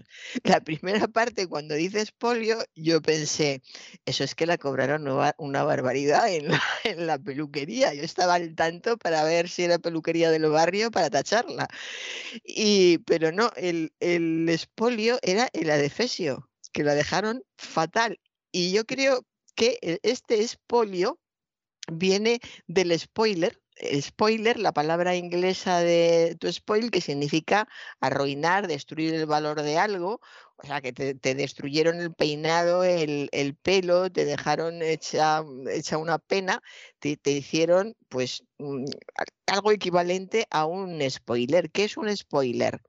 que se, deriva del verbo deriva del verbo spoil, que significa arruinar o destruir el valor de algo, o sea que podría tener ese sentido. Yo creo, yo creo que tiene otro sentido, pero no, no lo digo en el sentido de que tenga certeza absoluta, pero creo que puede tener otro sentido. Y que puede tener otro sentido porque yo he escuchado expolio utilizado por mi abuela materna de la misma manera. Y es que como hay un conocido cuadro de la pasión que se llama el expolio. Donde, claro, aparece un Cristo pues baqueteado después de la flagelación, los salivazos, etcétera, etcétera. Hay mucha gente que eh, equiparaba el expolio a, quedar pues hecho una pena a quedar hecho un mm. asco. Igual, igual que era muy común, yo se lo oí también muchas veces a mi abuela, utilizar la expresión exeomo. O sea, estás hecho un mm. eceomo, que algunos ya decían un ceomo, pero, pero quiero decir y lo estaba oyendo y a lo mejor tiene que ver con el spoiler. No, no me extrañaría nada porque, porque cada vez se utilizan más anglicismos y más americanismos en realidad en España, pero, pero es posible, sobre todo si era una señora de cierta edad, que pensara en espolio como sinónimo de que te dejan hecho una calamidad. Y hmm. a eso se refiriera. Podría, podría ser las dos cosas. La señora era de cincuenta y pocos y con hijos, hijos jóvenes, que entonces lo del spoiler podía mm, tocarle, tocarle de cerca. y luego es verdad lo que usted dice, y yo también lo he escuchado mucho, lo de eh, expolio, pues como se dice en, la frase, se rieron de mí, una defesio, vamos, la dejaron hecha un, una defesio. Una pena. Por esto del, del expolio. Lo que pasa es que como casi nadie pronuncia bien la X, entre que ella dijo expolio y no expolio. Y, luego eh, tenía hijos, eh, hijos jóvenes, que podía ser perfectamente que en la peluquería eh, le hubieran cobrado una barbaridad, que es un tema de conversación muy habitual, pues juntando todo eso no, es, no está claro. Pero lo cierto es que había una pobre señora a la que habían hecho un expolio y encima tenía unos hijos que en vez de consolarla se reían de, de ella. Así son, así son los hijos. Y el eh, spoiler, ya lo hemos comentado a veces, para eh, eh, utilizar un término nuestro, tenemos destripar, que además a mí es un término que me, que me gusta mucho. Cuando alguien dice, no me destripes la película. Antes no me gustaba porque pensaba, lo asociaba con carnicería, con sangre, con sacar cosas. Pero desde hace tiempo eh, me parece que está muy bien. Destripar es interrumpir el relato, oh, otra vez relato, interrumpir el relato que está haciendo alguien de algún suceso, algún chascarrillo, eh, algo sabroso que está contando y anticipa el desenlace o la solución. Hay personas que son expertas en destripar cosas. A mí es algo que me encantaría hacer, lo reconozco, pero hay gente que lo lleva muy mal. Según con quién esté, me atrevo o no me atrevo, porque hay personas que le destripas el final de una película y está sin hablarte meses. Hay gente así, don César. Y luego está también reventar con el mismo significado. Es que me reventó la película, y eso lo digo a menudo. Eh, fui a ver no sé qué y me reventó la película, no vuelvo a ir con ella al cine sería el mismo significado que arruinar, pero se utiliza menos, me arruinó la película, que reventar. Porque reventar además hace más alusión al final. Cuando te hacen un, un spoiler de una película y te la revientan, es porque te han contado el final. Y eso sí que es eh, realmente una faena sobre todo si es algo que tiene intriga y estás viendo toda la película esperando a ver cómo se resuelve, quién, quién es el, asesino, por ejemplo, y va, el gracioso de turno y te dice el asesino es fulanito o la asesina es menganita, y eso se llama reventar una, una película. En fin, en vez de, en vez de decir, eh, pues eh, me hicieron un expolio que mis hijos se rieron de mí un mes entero, o, hablando de reventar, de destripar eh, películas, pues se puede utilizar avance, anticipo, no me lo anticipes, no, no, me avances el final, cuéntamela pero no me digas el final, o directamente no me la cuentes, no me la cuentes. Y expolio, pues eh, ya lo hemos dicho, acción y efecto de expoliar, despojar algo o alguien con violencia o con iniquidad. Y además que soy de Toledo, he visto durante toda mi infancia y mi juventud un maravilloso cuadro del Greco que se llama así, El expolio, sin, eh, sin más eh, título a continuación, Y para mí es una referencia muy clara de lo que significa un expolio que te arrebaten todo, que te humillen, que te ultrajen. Es, una palabra en, Toledo, es una palabra muy común entre los toledanos. Y ahora una joven a sus amigas. Mi madre es más antigua que mi abuela. Dice que Lola es un desecho de virtudes. Yo no conozco ni a la madre, ni a la abuela, ni a la tal Lola, aunque no, hubiera estado mal conocer a, Lola. Son todas cosas como ya empieza a salir la gente, yo salgo más en metro, en, en autobús, voy a comprar, la gente habla muchísimo, la gente tiene muchas ganas de tocar. Yo he vuelto a notar que la gente te habla tocándote del brazo, que es una costumbre que tenemos los mediterráneos, los latinos en general, que a los europeos... Eh, de Centro Europa o del norte de Europa les llama la atención y no les gusta nada, pero es, es muy nuestro. Es una señora que te está hablando en, la cola de la frutería y te está dando en el brazo diciendo llévate las naranjas que están muy buenas y te lo podía decir sin tocarte, pero te está dando golpecitos en, en el brazo. A mí eso me parece encantador, me gusta que sigamos siendo así todavía. Pues bueno, andando por, por estos sitios haciendo mis cosas es cuando yo escucho a la gente y voy a notar Tenía que verme a mí saliendo de donde salga, puede ser un parque, un autobús, un supermercado. Yo siempre llevo una libreta y apunto, apunto. La gente debe pensar que es que se me, me, han ocurrido ideas geniales, eh, me lo ha dicho alguien, se han reído de mí sobre mis ideas geniales cuando salgo de los sitios, mis supuestas ideas geniales. Y no saben que algunos que han dicho eso, yo les he apuntado lo que, algo que han dicho mal. Bueno, pues estaba hablando con esta señora que decía que mi madre es más antigua que mi abuela, dice que Lola es un desecho de virtudes. No es la primera vez que escuchamos esto, desecho de virtudes, en vez de dechado de virtudes. Que, eh, es que si preguntas a muchísimas personas qué es un dechado de virtudes, te dirían pues alguien que tiene muchas virtudes, pero dechado es un término, es un sustantivo que nos suena extraño, mm, lejano, a pesar de que sea una frase hecha que se utiliza mucho. Un dechado de virtudes es un ejemplo y modelo de buenas cualidades o de maldades. También puede ser un dechado de maldad. Curiosamente, se dice un dechado de virtudes con el complemento preposicional en plural, dechado de virtudes, y sin embargo, con la maldad se utiliza el singular, un dechado de maldad no he escuchado nunca, no digo que no, sea, eh, no se diga, pero nunca he escuchado un dechado de maldades que sería tan correcto y tan habitual como de virtudes. Pero yo, yo he oído a veces, eh, no con dechado, pero sí con otras expresiones. Por ejemplo, recuerdo, me he acordado cuando usted lo estaba diciendo, en la época de la transición, que en cierta ocasión Felipe González describió a Santiago Carrillo como un saquete de maldades. Saquete. De maldades, además. Supongo que porque era más bajo que él y todo lo demás, y ya para qué queremos más, ¿no? Pero efectivamente lo calificó de saquete de maldades. Saquete de maldades. Bueno, y ahora ya nos vamos al, metro. Estaba esperando el, metro con una señora bastante mayor sentada a mi lado. De hecho, me dijo en el último momento la edad que tenía y tenía 77. Pero una señora, me gustaría estar a mí así, pero el año que viene, no, cuando llegue a los 77. Estaba estupenda la señora, delgadísima, moviéndose continuamente, muy nerviosa. Y de repente aparece el letrerito eh, diciendo, próximo no se dice convoy o metro, 12 minutos. Y la, señora lo lee en voz alta, como si yo no supiera leer. Dice, próximo metro es 12 minutos. Pues yo estar en stand-by cuando tengo prisa es que no puedo. La estar en stand-by. Estar en stand-by.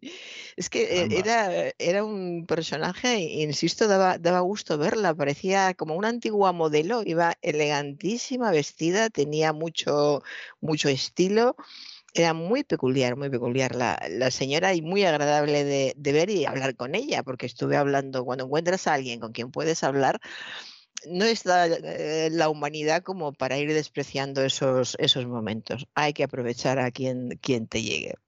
Así que sí, estuvimos hablando de muchas cosas. Y lo que quería decir la señora con este stand-by, que es lo que nos interesa ahora, es sin moverme, esperando, esperando, pues yo estar esperando o, estar sin moverme cuando tengo prisa es que no pueda, pero utilizó este término inglés, stand-by, que es modo de espera, que se refiere a cuando determinados aparatos no están completamente encendidos. Modo de espera o en reposo, o estar a la expectativa de algo, o estar a la espera de algo. Eso sería en contextos más generales. Y todos ellos preferibles a la alternativa stand-by, que es un calco inglés eh, evidente. Pero bueno, aquí queda para decir que mejor modo de espera o estar en, estar en reposo o coloquialmente en este, eh, en este momento, próximo metro, 12 minutos, pues yo estar sin hacer nada cuando tengo prisa es que no puedo. Hubiera sido lo, más natural. Pero mm, ya digo que la señora era peculiar en, todo y ya después de conocerla no extraña nada el, el stand-by. Y aquí me quedo yo en stand-by, don César. Pues me parece, me parece estupendo que se quede usted en stand-by.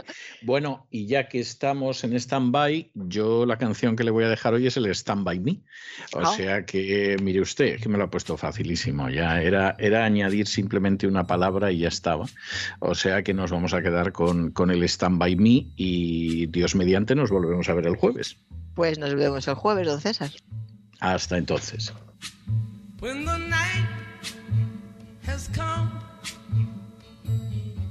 And the land is dark, and the moon is the only light we'll see. No, I won't be afraid. Oh, I won't be afraid. Just as long as you stand, stand by me. So, darling.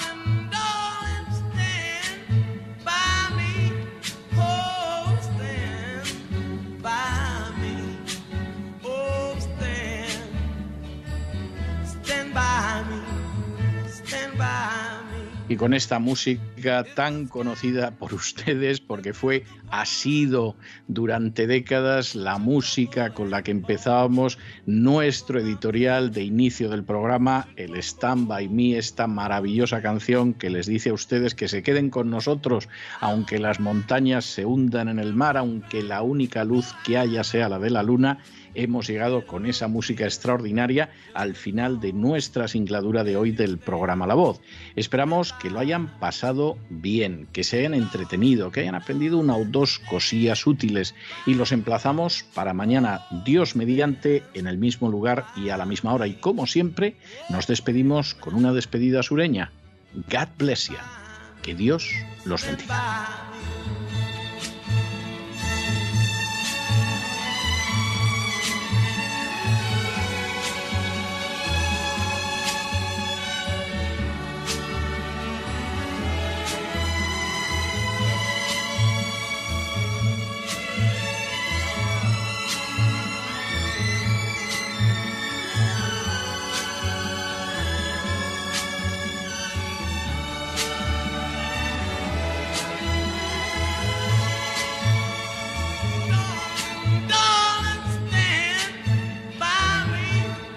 El programa La Voz es una producción de Artorias Incorporated y al amparo del derecho a la libertad de expresión no se hace responsable de las opiniones vertidas en el curso del mismo.